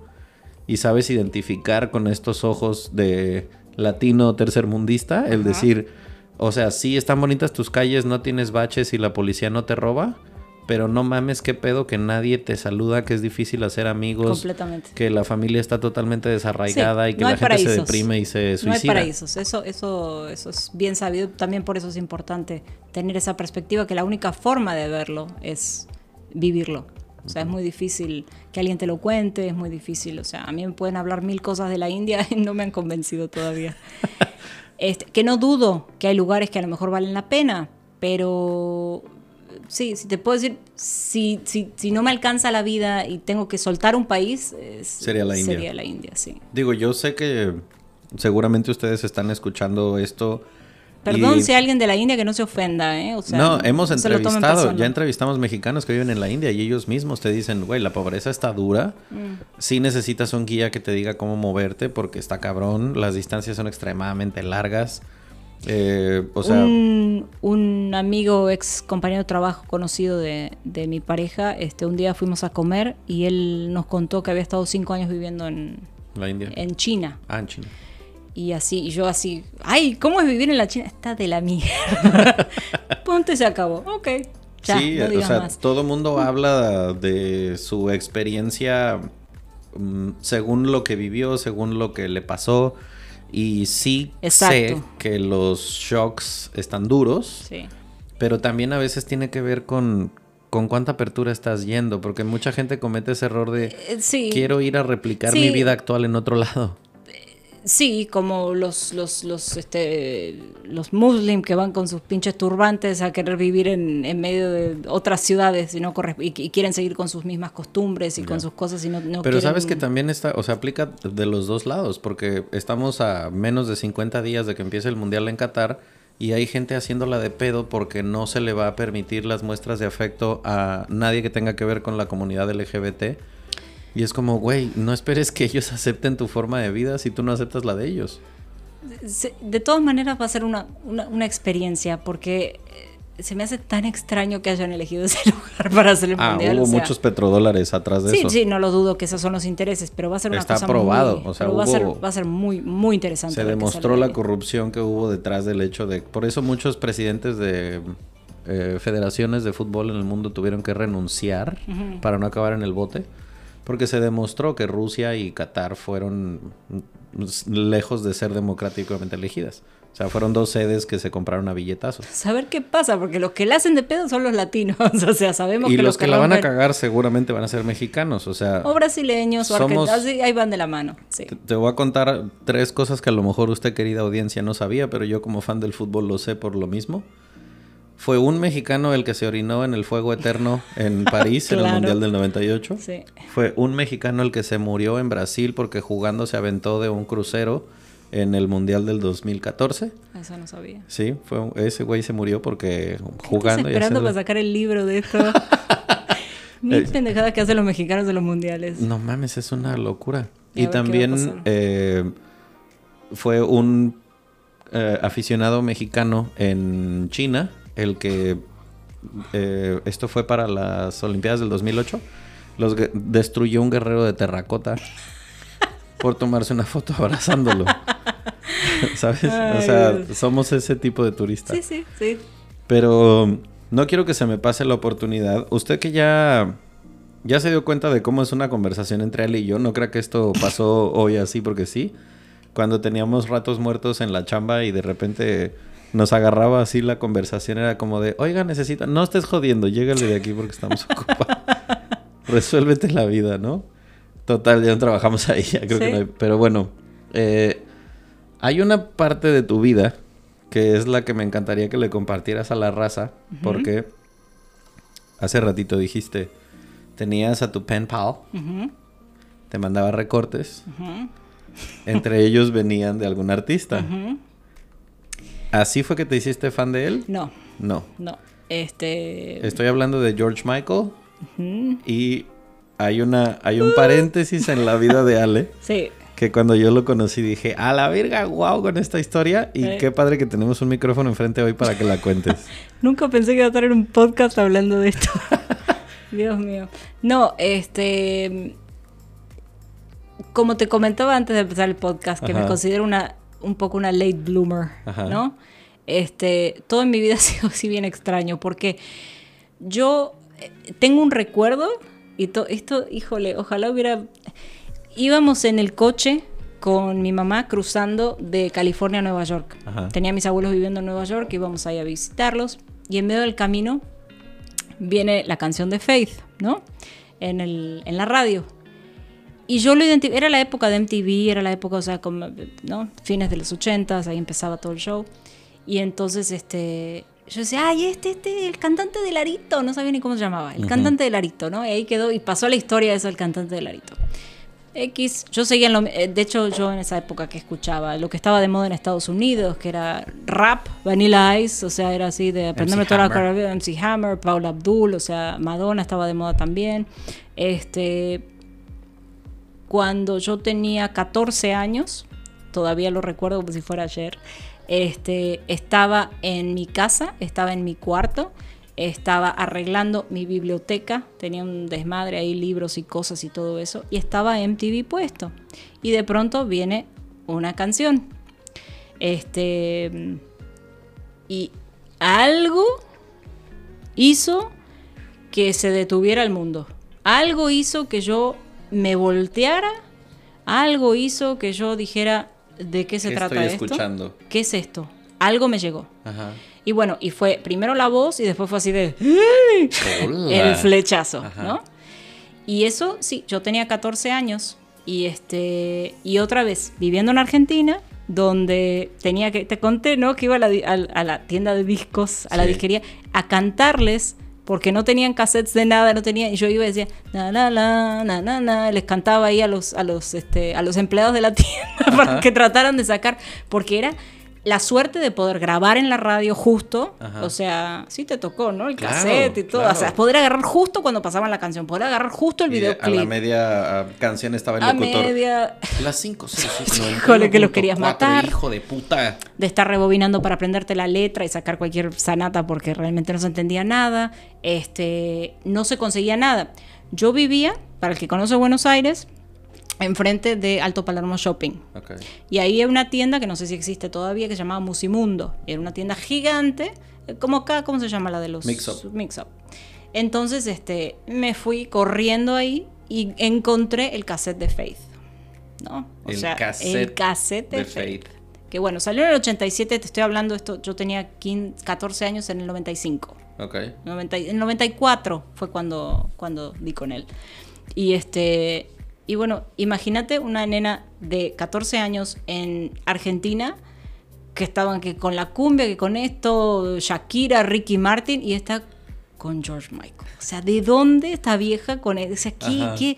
Y sí, la gente ubicaba que Careless Whisper, ubicaban cositas así de... Obviamente era una superestrella, pero nunca había tenido ese, ese- esa llegada en, en- En en Argentina. Porque realmente los, los artistas este, ingleses, gringos, no, no había mucho, era, era más, se movía más la música latina. Y más no rock. que no se, sí, no que no se conocieran, ¿no? Obviamente se conocía Queen y U2, y, pero no, pero realmente no había, entonces nunca lo iban a invitar a un concierto, nunca lo iba- Ya. era otra movida. Y bueno, y empezó la locura a esa edad donde para mi cumpleaños 15, me acuerdo, mi mejor amiga en ese momento había conseguido un videocassette que venía con la biografía y con no sé qué. Vi tantas veces esa cosa, quedó hecho pedazos. Y sentaba a mis amigas, y mira cuando dice esto, y mira cuando dice lo otro, y mis amigas así de, ay, no puede ser esta pendeja, por favor. ¿qué-?". Pero mira cómo pronuncia eso, porque aparte estaba obsesionada yo con Inglaterra y, Y las con otras el British. enamoradas de Enrique Iglesias. Sí, estaban con sus pinches pósters ahí de, de- de otro, uno, uno que se llamaba Rodrigo el Potro. Ah, claro. El de la canción de Maradona, ¿no? Sí, que se pintaba el pelo azul, yo ni sabía, o sea, en X. Yo vivía en otro mundo porque aparte mi mamá escuchaba música eh, eh, británica, era muy fanática de Tears for Fears, o sea, eso era lo que se escuchaba en mi casa. Ok. Entonces, como que Ricky Martin, todo esto no, no... eh, eh. Ajá. Talía estaba de moda. Empezaba ahí este, este el video con la, la- Amor a la las- mexicana. ándale, con las con las chichis ahí con su no sé qué traía puesto, sus- las canillas. ¿no? Me acuerdo de eso. Este no que no que no me gustara todo eso, pero como que no prendía nada. Entonces este fue este es así, amor pasional. Y fue un amor que me duró toda la vida, porque fueron artistas que fueron y vinieron, o sea, todavía hay, hay muchos artistas que, que disfruto, pero este fue como el, El que se el quedó fan, ahí. ¿no? Ajá. Pero entonces, lo interesante de toda esta historia que pasó, porque pues, todo el mundo ha sido fan de algo, yo no tuve la oportunidad de la ola de fanatismo adolescente, porque no tenía con quién compartirlo. Para mí era mi mamá, mi mamá se volvió fan de él porque ya de escucharlo, de escucharlo, de escucharlo, ya, sí, sí, sí, ya, ¿no? Este, como que mi círculo sabía que era, lo- eh, era mío, era, y toda la vida para mí es, es mi artista, es mi artista, ¿no? Este, y, y entonces ya estando en Inglaterra, este, por, por esas cosas de la vida, sale con que va a haber una gira gira Mundial. eh, este sí fue mundial creo que fue europea en ese momento que se Ok. llamó 25 Live y yo así de que qué o sea a ver cómo voy a poder o sea esta persona existe porque para mí era un holograma, era una fantasía, era una cosa en un video completamente, o sea, no, no, no tuve el concierto, no tuve el, el- el- el llorar con una amiga, ay, me muero, Luis Miguel, las veía todas, ¿no? Este, tengo una historia por ahí, una amiga que me hizo seguir a Magneto por toda la pinche ciudad de Buenos Aires. No, no, casi se cae de una combi, gritándole ahí a estos tipos. Y yo ni sabía, yo decía, ahí está, y decía, no, boludo, ese es el chofer, ese no es uno de ellos. Este, ni sabía quiénes eran. Este, y me hizo aprender la coreografía de abuela, abuela, pero bueno, este, sidebar. Este, no, no, no me arrepiento de nada en mi vida. Era joven, no sabía lo que hacía. No, no, no, no sabes lo que era noches, abuela, abuela. no. Este, y entonces todo, todo era, eh, o sea, te- tenía, consumía todo lo que encontraba, ¿no? Porque empezaba Amazon a llegar a Argentina, pero eran puros libros, no había todavía shipping de, de- CDs y todo eso. Entonces, me acuerdo, volviendo un poquito atrás, este, antes de irme a Inglaterra, cuando había salido un, un nuevo disco de él, un CD, que agarré, justo lo estaba contando Enrique el otro día, que agarré a mi amiga y le dije, vámonos ya al centro, donde está una disquería mucho más grande, porque no, no lo voy a encontrar, ¿no? Y, este, y habían traído uno. No y yo así de, me estaba esperando, es mío, y bueno, cinco, cinco días seguidos. ¿Cuál era el de Ladies and Gentlemen? este, sí. Y, y bueno, ya estando en Inglaterra, bueno, sale, sale de gira. Yo estaba muy acomodada, estaba empezando un trabajo este, en una revista, estaba trabajando en relaciones públicas, bien, o sea, iba ya como para, estaba haciendo un- una pasantía, pero ya iba como para quedar estable todo eso. Pero dicen, no, este, muchas gracias por la oportunidad, pero yo necesito hacer esto no fue un, no, no planeé hacer una gira con él, no pensaba seguirlo, no era así groupie, no pensaba hacer nada, dije, voy a ir a este concierto y o sea, pla- planeé ir a un concierto. ¿En dónde? Que era uno, en Rotterdam. Ok, Ese fue el primero al que fui. ok.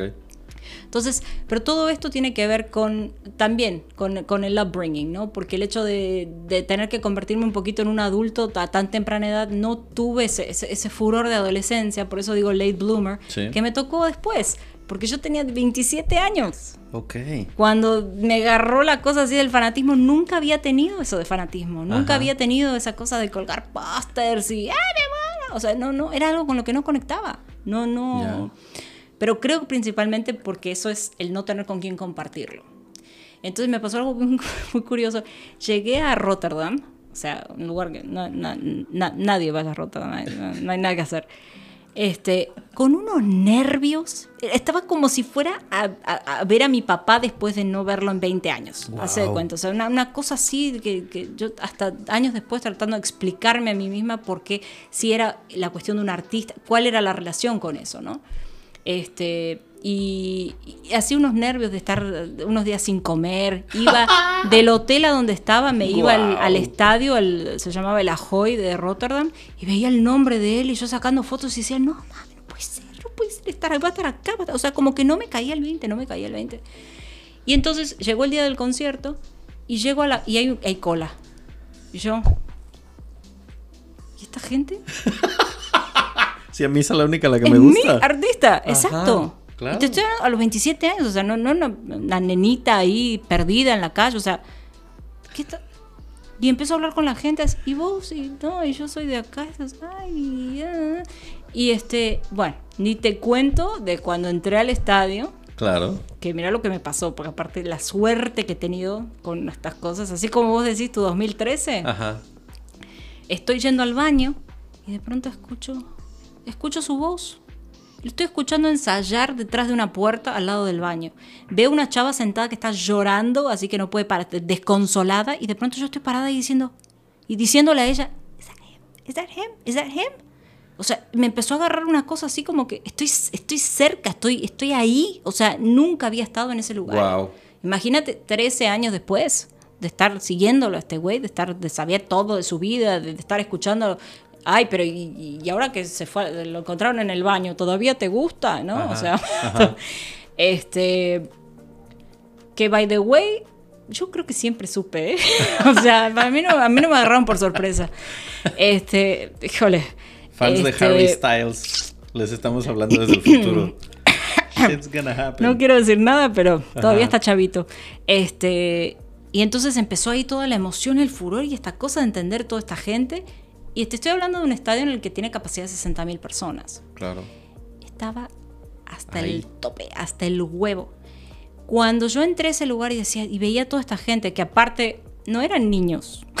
No, claro que no. O sea, estamos hablando de que probablemente yo era de las más jovencitas. sí, seguro Gente que sí. con, con sus parejas, señoras grandes con sus playeras, así, sus sus fans club. Y De yo la decía, edad de tu mamá. pero ajá, bueno, un poquito más joven a lo mejor, pero no, bueno, cuando salió este tipo al escenario, yo se me rompió la tiré la cámara al piso, no, no estaba así, no sabía, no sabía nada, no entendía nada.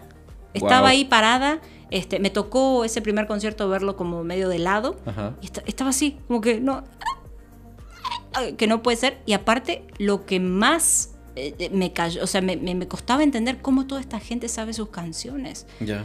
Por primera vez en mi vida estar expuesta a 60.000 personas cantando todas sus canciones, bailando. O sea, ¿qué es esto? Que es una experiencia surreal.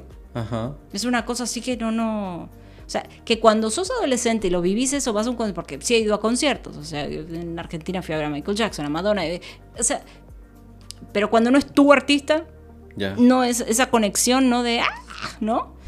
Y bueno, y después de ese concierto dije, no, yo necesito hacer esto otra vez. Ok. esto me gustó. Y O sea, ya- entonces... de- digamos, Rotterdam fue el parteaguas en el, ok, iba a ser un concierto, pero ¿qué creen? No va a ser uno. No, este, decidí hacer un año sabático, Ajá. este, para lo cual soy muy buena, de hecho estoy agarrando colmillo eso, ¿verdad? Este, Empiezo a ver un patrón. ¿Verdad? Este, 18 conciertos terminé yendo. 18 conciertos. Pero ahí te va, ¿En lo- qué lapso de tiempo? fue en un año. Ok. Entonces, bueno, digo, también estuve viajando por Europa, ¿no? No fue solamente este... O sea, de, de ese momento Fueron- de Rotterdam Fueron, varios...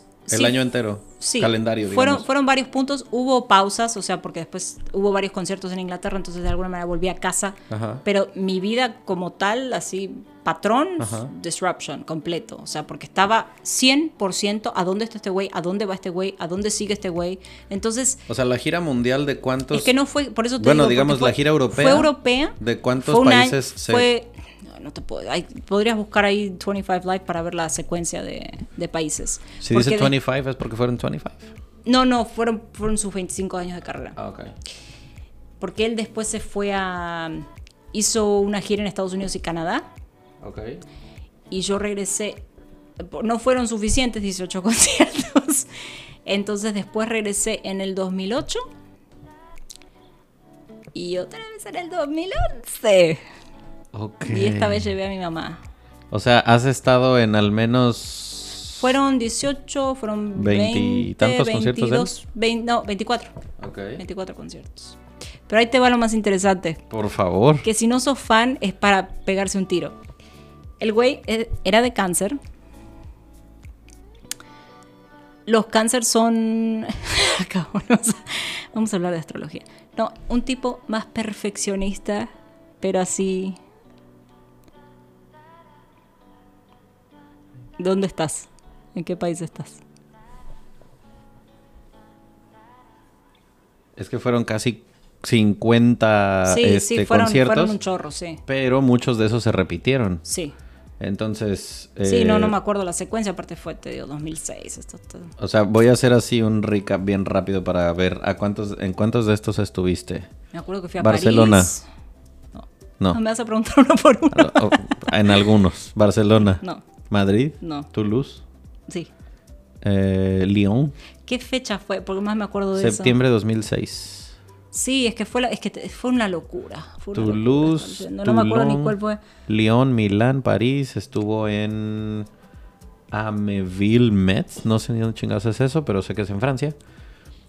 Fui varios en Francia, este, Leipzig. Alemania, este, Inglaterra principalmente. Gotemburgo, Oslo, Estocolmo, Frankfurt, En Frankfurt sí fui. Zurich. Ah, Rotterdam. Aquí está, primero de noviembre de 2006. Tuvo tres fechas en Rotterdam. Sí, señor. Sí. 1, 2 y 4 de noviembre. Berlín, Hamburgo, Copenhague. O sea, de todo Berlín. este pedo, Londres. Ah, de hecho Berlín, Berlín siguió el... De ahí fue directo. 18 conciertos del mismo artista. No, pero no solamente del mismo artista, ahí te va.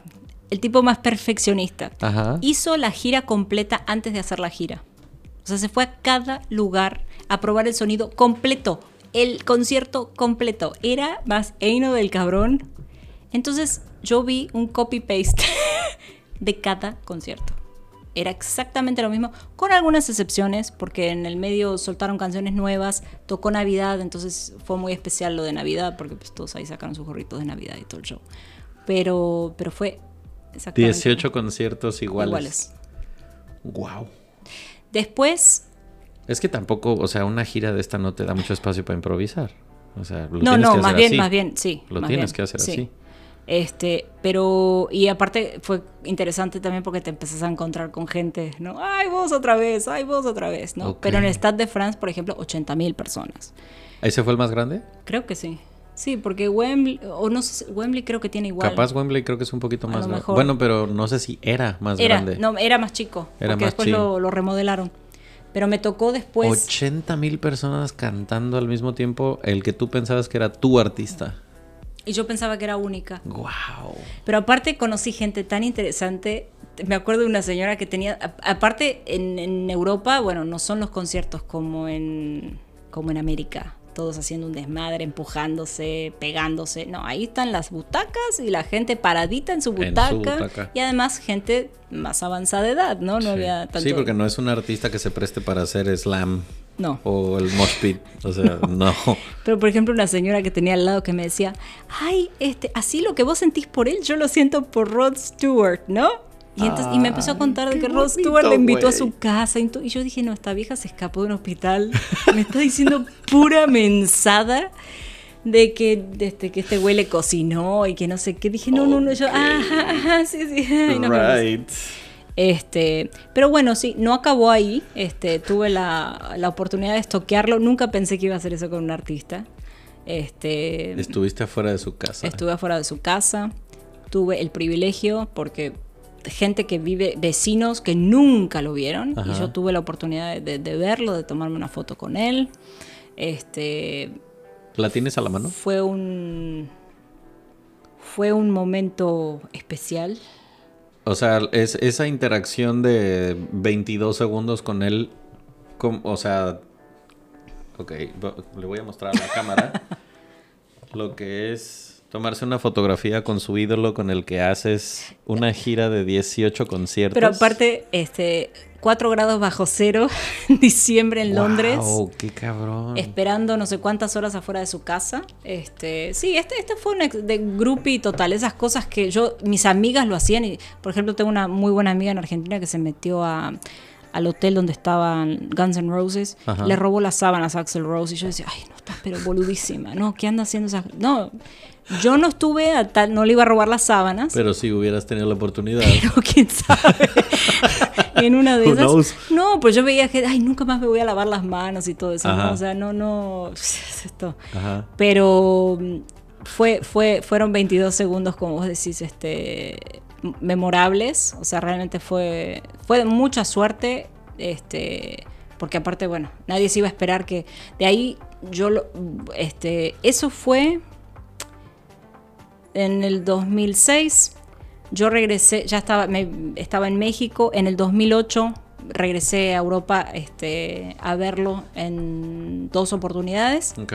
Y después en el 2011 fue súper especial porque ya la gira no era esa, sino sinfónica. Ok. Entonces era él cantando con la sinfónica Wow. que fue, que bueno, obviamente su voz prestaba para eso, y fue extraordinario porque tuve la oportunidad de ir a Copenhague, que si no, capaz que nunca, eh, o sea, t- todavía no hubiera ido. Este, y el último concierto que vi fue en el... eh, me viene el Royal Albert Hall, pero no fue en Earl's el... Court. en- no, no, no, no, no, fue en un teatro. En el... Ay, este... En Londres. Sí, ahorita me viene el, el nombre. Ok. Pero era de gala, o sea, estábamos Wow. todos vestidos en de gala. como ópera. Sí, de hecho, gracias, el Royal Opera House. Ah, ok. Sí. Ok. Y fue extraordinario porque fue un evento para juntar fondos para la mm, fundación de Elton John.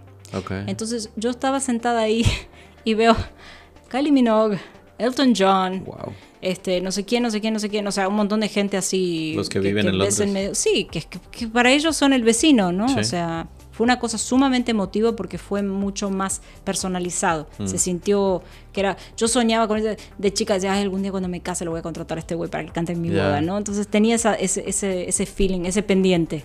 Ya. Este, entonces fue. Es que te fue preguntaba, cierre. me imagino porque me, no mames, o sea, le- le- creo que esto sí no lo había yo contado nunca, gasté un pero montón de plata. pues claro, o sea, 18 conciertos en aparte- Europa, no mames. O sea, Sí. el otro, la otra cara de la moneda la tienes enfrente de ti, porque yo también soy muy fan de él, pero yo me hice fan de él a partir de el penúltimo disco, bueno, antes de que saliera Ladies and Gentlemen, me- ya me gustaban algunas canciones de él, pero cuando salió ese disco yo, o sea, no podía creer lo que estaba escuchando. Y luego me voy a vivir a Londres. Y luego resulta que la gira en el 2006 que hizo fue a Londres. Y yo vivía a seis cuadras del, del Earl's Court. Earl's Court. Ujú. El pedo era que no me alcanzaba para un boleto. Entonces intenté por todos los medios conseguir un boleto barato y Sí. digamos que el boleto costaba 200 pounds. Era lo que yo ganaba a lo mejor en el mes entero. Entonces era como, no, pues no mames, no hay manera, ¿no? Bueno, tengo, creo que incluso existe una foto de eso, que estoy sentado con mis dos, eh, ¿cómo se llamaban? Este, tenants, la cerveza que se tomaban los homeless, porque era para la que alcanzaba para empedarse, Sí. Con mis dos botes de chela afuera del Court cantando, sentado en la banqueta, Ay, porque no me alcanzó para Ah. entrar. Pero, o sea, fue algo bien significativo cuando Ale me contó de todo este pedo, porque dije, o sea, entiendo ese pedo de tener un artista que se supone que le tendría que gustar a tus papás y que uno esté dispuesto a pagar dinero o hacer lo que fucking sea por ir a verlo, pero sé que en el auditorio muy poca gente que escuche esto podría decir, yo seguía a mi artista favorito a 20 conciertos, pero a lo mejor muchos de nosotros lo hubiésemos querido hacer, o con tu artista, o con tu equipo de fútbol, o con algo. Yo nunca. Perdón por interrumpirte. No, no. Nunca planeé. Nunca. O sea, me hubieras preguntado de chica, ay, ¿harías eso? Diría, estás totalmente loco. de, pero hubo algo en que. O sea, e- era una experiencia que de alguna manera necesitaba. Necesitaba vivir. Y es que... esa- Listo. Tuvimos que hacer una pausa técnica porque sí, lo anticipé, se nos iba a acabar el espacio en la memoria. Pero tenemos nueve horas. Y eso sucedió. Hay nueve horas más ahora Así en que la si tarjeta. tienen tiempo. Exacto. Acomódense en sus sillas, todo se va a poner bueno. No, este. Nos ¿Dónde nos habíamos quedado en que yo soy la contraparte que no le alcanzó para un boleto en Inglaterra. Sí. Entonces, aquí viene mi pregunta entonces. Después de haber visto lo que viste, después de haberte dado todo este tiempo, porque mencionabas que de pronto cuando ya estando en México hubo un, un grupo de gente con el que te reunías y tal, y de pronto se hablaba de la culpa, de yo podría haber estado haciendo otra cosa en lugar de haberme tomado un sabático y tal. Ujú. ¿Lo sigues viendo así? O sea, ¿sigues sintiendo algo de culpa? No, ya Porque se me no mames, ¿no? O sea, ya se con la experiencia. No, no. No, eh, que curiosamente, ahorita que me. Hace tanto que no hablaba de ese grupo. Este. Fue. Fue una, un momento en que coincidimos porque éramos cuatro chicas de Argentina este, y una mexicana y después se fue una, no sé. Este, hay una escritora que se llama Barbara Sher. Es una escritora, es este mentora, hace orientación vocacional, si es que alguien cree en eso, ¿no? Ok.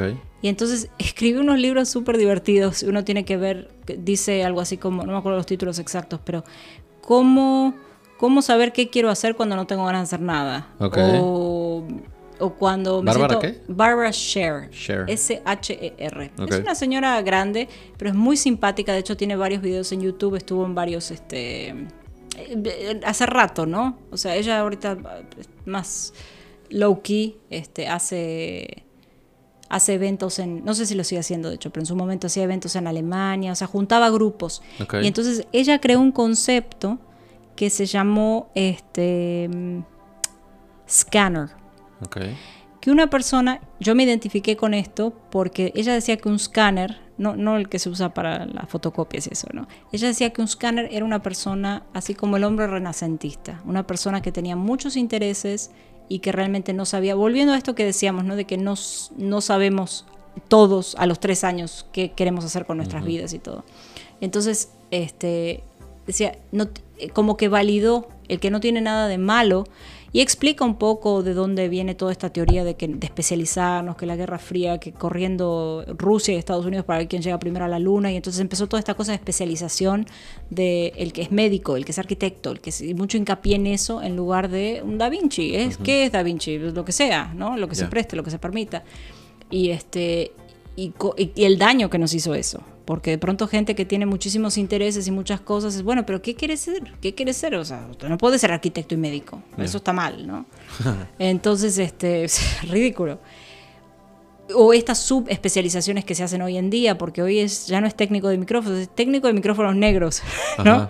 Entonces, este, a raíz de todo esto nos empezamos a juntar y empezamos a, no sé, tres ahí que tomaban mucho, este, se fue, se fue, prestando la cosa así. Ah, sí, somos un grupo de scanners.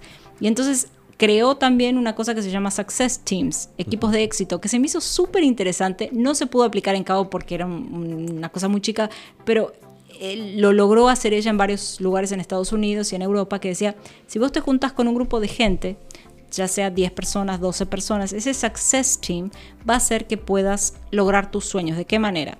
Y entonces cuenta varias anécdotas. Está un grupo de gente sentados ahí y dice, no, pero mis sueños nunca se van a realizar. ¿Por qué? Porque mi sueño es bailar con Patrick Swayze. Bueno, ahorita está muerto, ¿no? Pero en este caso no estaba muerto todavía. Eh, ahorita, ahorita sí pensar en otra, otro sueño porque ese sí.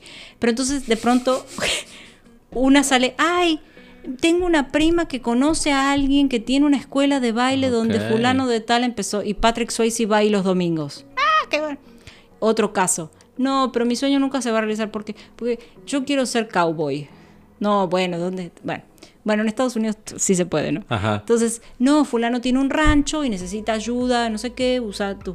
Ya está, sos cowboy, ¿no? Entonces, habla ella, tiene una, frase que a mí me gustó mucho siempre, curiosamente siendo introvertida, y dice, isolation is the dream killer, ¿no? Mm. Que me impactó en su momento porque dije, sí, si vos estás encerrado en tu, en tu mundo, estás completamente aislado de todo, quiero ser estrella de Hollywood, encerrado en, mi, cuarto, viendo televisión, o sea, no va a pasar. Claro. Entonces, lo que rompe ella con esas características de que tenés que tenés que tener cierto estereotipo para hacer esto o si no conoces, rompe con todas esas barreras. Es decir, alguien en ese círculo de gente va a saber cómo ayudarte, cómo hacerte feliz. Y curiosamente muchos de los sueños son muy simples, o sea, no son cosas que, ay, quiero ganar con un Patrick Swayze. Bueno, este... En la medida de lo posible, es fácil. Y bueno, y si estás obviamente ahí, ¿no? Porque estás a lo mejor en, viviendo en Machu Picchu y decís, ¿cómo hacemos para que Patrick Swayze lo traigan para acá? o sea, mi sueño es jugar en la, Champions con el Real Madrid. Ain't gonna happen. Pues, pero a lo mejor lo que querés no es eso, sino que el, Entrar al estadio con el equipo. No, o a lo mejor qué feeling te va a dar eso. O sea, poder lograr algo previo. Por ejemplo, este, yo estudié teatro de chica. Bueno, y de grande también.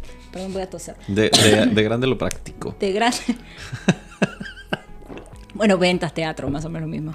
Este, pero, pero una de las razones por las cuales tenía ese interés también de, experimentar Inglaterra y eso es porque quería estudiar teatro y para mí teatro era Inglaterra, era principalmente donde se formaban estos, estos artistas no tanto de ser artista, sino eh, el actor, ¿no? El actor, la, toda la parte académica de actor. Y este y entonces una de las cosas que yo decía es, a lo mejor tu sueño no es, no me lo dijo a mí, estoy hablando de casos que están en sus libros y cosas, yo no la conozco la señora, pero decía, a lo mejor tu cosa no es ganar un Oscar o estar, a lo mejor tu cosa es estar en un teatro, eh, un pub, haciendo teatro con un grupo de amigos. Y con eso estás teniendo la sensación teatral. sí, o sea, las cosas que querés experimentar, que muchas veces lo que hacemos es estos sueños imposibles y nos autosaboteamos porque así no es eso, no es nada. Ya. ¿No? Entonces, y es una cosa que yo me fui como que haciendo más sencillita y carismática conforme pasaron los años. decir, a ver, ¿qué es lo que quiero de esta experiencia? ¿Qué es lo que quiero? Por eso digo también de, seguir a, a, George Michael de gira y todo eso, esa sensación de pertenencia, no era solamente el... Por eso a veces es difícil de explicar, no es una cosa de que, ay, que soy fan. son muchos componentes, no es solamente el artista. Estamos hablando de que viste el mismo espectáculo 18 veces, es como ir a Cirque du Soleil 18 veces a ver lo mismo. Claro. ¿no? Pero es que es lo que te generaba, o sea, Sí, es lo que hay detrás. O sea, Porque finalmente, ¿por qué hacemos las cosas que hacemos? Es porque queremos sentir algo, ¿no? a fin de cuentas, o sea, si nos vamos a una a un ejemplo o a una óptica muy simplista de las cosas, es como, güey, con que vayas al estadio de fútbol una vez, Exacto. ya viste cómo es todas las veces. Y al, al no tener esa familiaridad, a lo mejor, "Ah, es que quiero ser estrella de fútbol, no sé qué, no sé cuánto. A lo mejor no, a lo mejor nomás te basta con, ah, ya estuve, ya, ya lo vi, Claro. ¿no? Qué impresionante pensar en las cosas que hemos hecho o las cosas que hemos visto que probablemente para nosotros son como una un capítulo más en nuestra historia y que para mucha gente puede ser como no mames que hiciste eso, ¿no? O sea, Me pasa con mucha gente que escucho. Te voy a decir una cosa, este, mi bichito de querer tener, de, de así, de, de- de querer viajar y ver otras cosas, no, no parte solamente de mi experiencia de vida, sino que estando en Argentina, por ejemplo, me tocó estar, empezar a hacer amistad con un grupo de gente, con un montón de extranjeros que vivían en Argentina. No sé por qué. Un amigo me llevó a una fiesta en una embajada y se armó un grupito. Y eran unos de Holanda y unos de España. Y, y empecé a escuchar, esta- ahí conocí a mi amigo el alemán, al que todavía debe estar pensando en cómo le contesto. ¿qué, le- qué se sentirá ser güey? Este. Este. Sí, está cañón. Pero empecé a escuchar estos. Tenían 19, 20, 25 años, a lo mejor el más grande, y todos tenían unas experiencias de vida espectaculares. Habían ido a unas universidades, esto, y habían viajado acá, de una parejita de Holanda que había viajado por toda Asia, o sea. Y yo decía, yo también quiero. O sea, y de alguna manera esta, esta cosa del jale, que si me quedo acá en Argentina con, con- con los problemas que hay acá y con esto y está tan lejos de todo, también fue un empujoncito a quiero experiencias que están teniendo los demás. Ok. ¿no? Eso, eso yo creo que sí, por eso es, es- es tan lindo nutrirse de eso, estar escuchando, por eso a mí también me gusta tanto la cuestión de los podcasts, estar escuchando experiencias de otros. Sí, pues eh, digo, el, ya lo escucharon ustedes en el intro y si no lo escucharon, pues de eso va este podcast, que todos somos ignorantes pero en materias diferentes, todos hemos vivido cosas que otros no han vivido, sabes, eh, de una materia de la que puede ser interesante para una persona que no te podrías imaginar y pues de eso, de eso va este proyecto, así que lo vamos a dejar hasta aquí por ahora. Muy bien. Eh, ya hicimos la recomendación de películas. Películas. Eh, tenemos ahí el libro de Bárbara Scherer.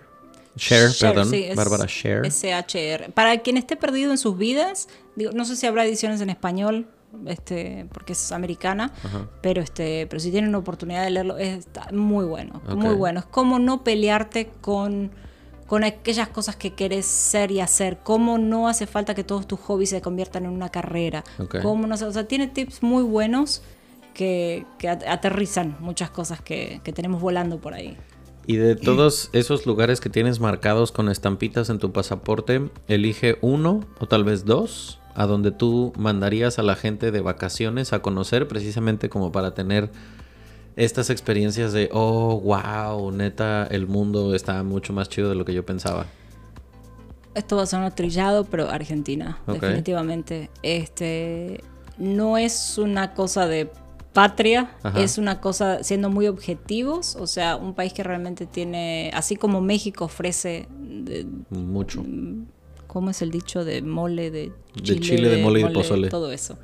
Este, el sur de Argentina es algo extraordinario. De hecho, estamos haciendo planes para ir porque no, no, yo por ahora no he visto lugares en el mundo que Chile tengan. de mole y de dulce, ya me hiciste De dulce, dudar de de, mi dulce, pro... Sí. de dulce, sí. Chile, mole y pozole es cuando las niñas juegan con las cuerdas en la El calle. pozole como que no. Ajá, de no. chile, de mole y de dulce. Este y Argentina, ¿se te ocurre aparte de Buenos Aires qué más? no, definitivamente Buenos Aires creo que sería como un, un viaje corto. Ok. Este distintas provincias. El, si, si encuentran, por ejemplo, en Instagram, este lugares como Mendoza, Neuquén, Chubut, hasta el norte se van a Salta, Jujuy, este Iguazú. Entre Ríos, Iguazú.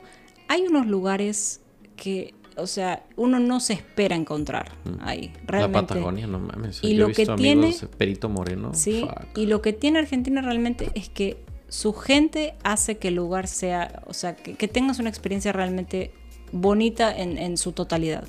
Porque te- son, te van a dar la bienvenida, son muy, muy fraternales. O sea, realmente es, es de los pocos países en los que yo he estado que puedo decir se siente eso, que comparto con gente que, extranjeros que han viajado y que han vivido, que dicen... Y nos sea, tratan muy bien como mexicanos. Si es usted mexicano, te tratan muy bien ahí.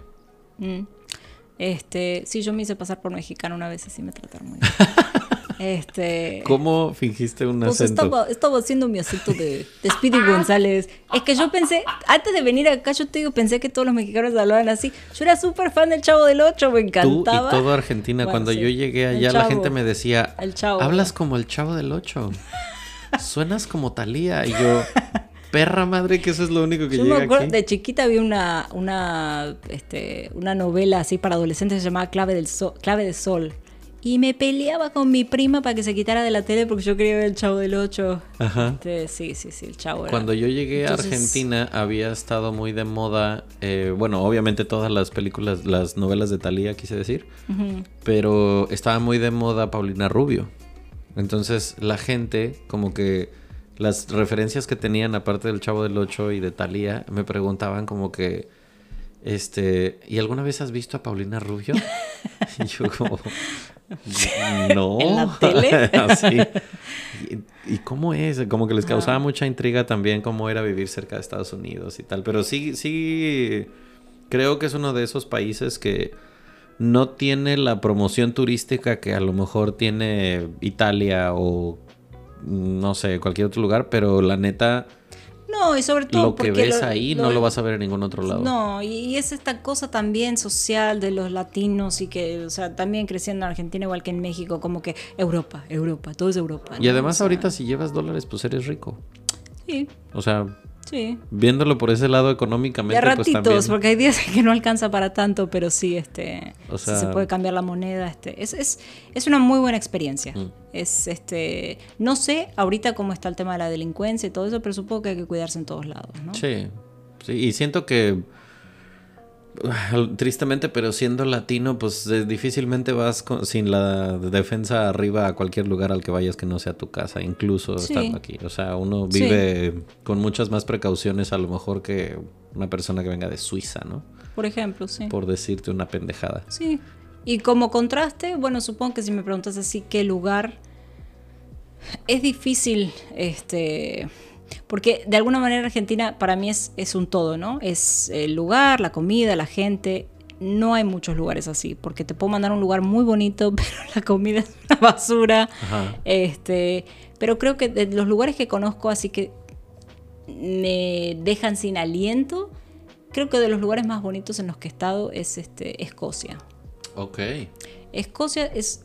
No estoy hablando de vivir, estoy hablando de visitar, Sí, porque sí. después de tres días de, de clima uno está así como. Pero es parte también de lo romántico que tiene el lugar, porque Ah. no es lo mismo caminar por una Escocia soleada. Pero te sorprendería también porque la mayor parte del, del año no está ese clima miserable. Mm. Este, sí sale el sol, hay días de calor. Pues es que este, está mucho más al norte también. Sí, este, es precioso, es precioso. Es uno, es lugares así donde. Y sí, la gente es otra cosa también. Son muy diferentes a los ingleses. Sí. Eh, mi, mi experiencia personal es gente súper, súper linda. No se les entiende un carajo de lo que dicen. No. Pero, este, Pero lo saben. Pero sí.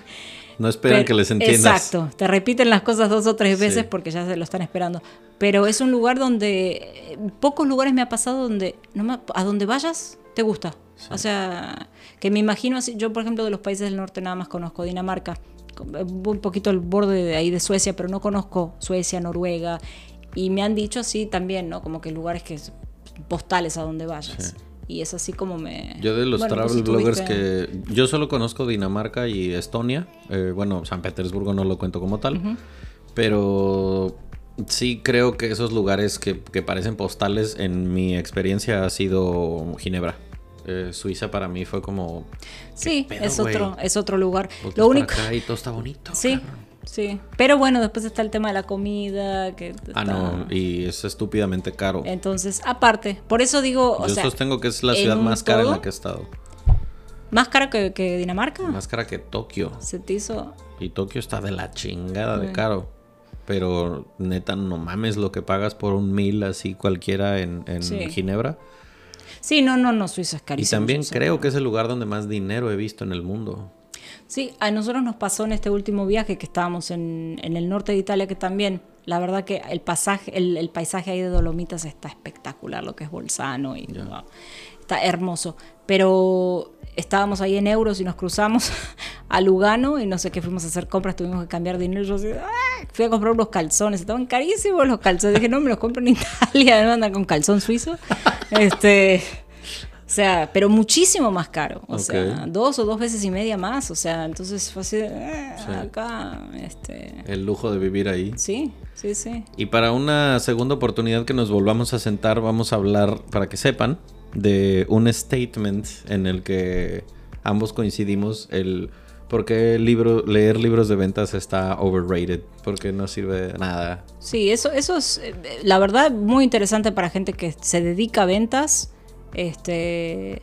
Y gente que, que le da curiosidad, o sea, que, que se dedica a otras cosas que a lo mejor, más que ventas en particular, es que nos dirija nuestra vida. Pasó mucho ahorita con la pandemia, que todo el mundo se convirtió en coach de algo, todo el mundo se puso a enseñar algo. Y está bien, digo, cada quien tiene que ganarse el pan, cada quien, eh, obviamente sus habilidades y todo eso, pero el, también está en uno tener un criterio como para decir, esto lo aplico, esto no lo aplico. O sea, yo siempre he visto, eh, con este ejemplo, ¿no? Eh, el, el libro que te da las 10 formas de hacerte millonario. No, esa persona no las aplica, no se hizo millonario, o sea, nada más está tratando de vender libros para que... Entonces, Los cursos del esas Muñoz, fórmulas, favor, esas, no o sea, este, de todo se puede rescatar algo, pero finalmente la, la- el, digamos, el dulce de todo esto es, es, es el- la búsqueda en uno mismo, la búsqueda en cómo puedo hacer para sacar a relucir esas herramientas de las que hablamos, como para, para poder poner cosas que yo considero este, propias en práctica. Y no simplemente porque son así o porque dice el libro que es así o porque y en ventas pues, me da- nos hemos dado muchos golpes no con gente que sabe entonces este Sí, vamos a, vamos a tocar ese tema en una segunda oportunidad. Pues muchas gracias por tu tiempo. por favor un placer un Ya placer va- qué lindo me hiciste viajar en el tiempo me hiciste revivir un montón de cosas ahorita ah, voy a vomitar De eso va este, este contenido y nada, ustedes si es que escucharon todo el episodio, si escucharon un pedacito, si lo escucharon por partes, gracias por prestarnos sus oídos. Yo sabía que este episodio, desde antes de que nos sentáramos aquí hoy, sabía perfectamente que esto iba a pasar. Y, o sea, créanme que podríamos seguir otras 3, 4 horas más porque así es cuando te encuentras tengo con alguien darle con de comer quien a mis amos peloteas. Sí, yo sé que el gato está allá afuera también esperando que salga para pedir a gritos. Pero nada, este, nos vemos en una segunda ocasión. Ojalá no pase tanto tiempo para que nos volvamos a sentar. seguro Y los vamos a dejar con esa idea de que mientras más exploras el mundo, mientras más sales de tu entorno, pues obviamente más vas a conocer sobre ti, que es, creo que es el regalo más grande que te queda después de viajar. Y muchas gracias de nuevo por estar acá. gracias a vos Nos vemos en el que sigue. Cuídense mucho.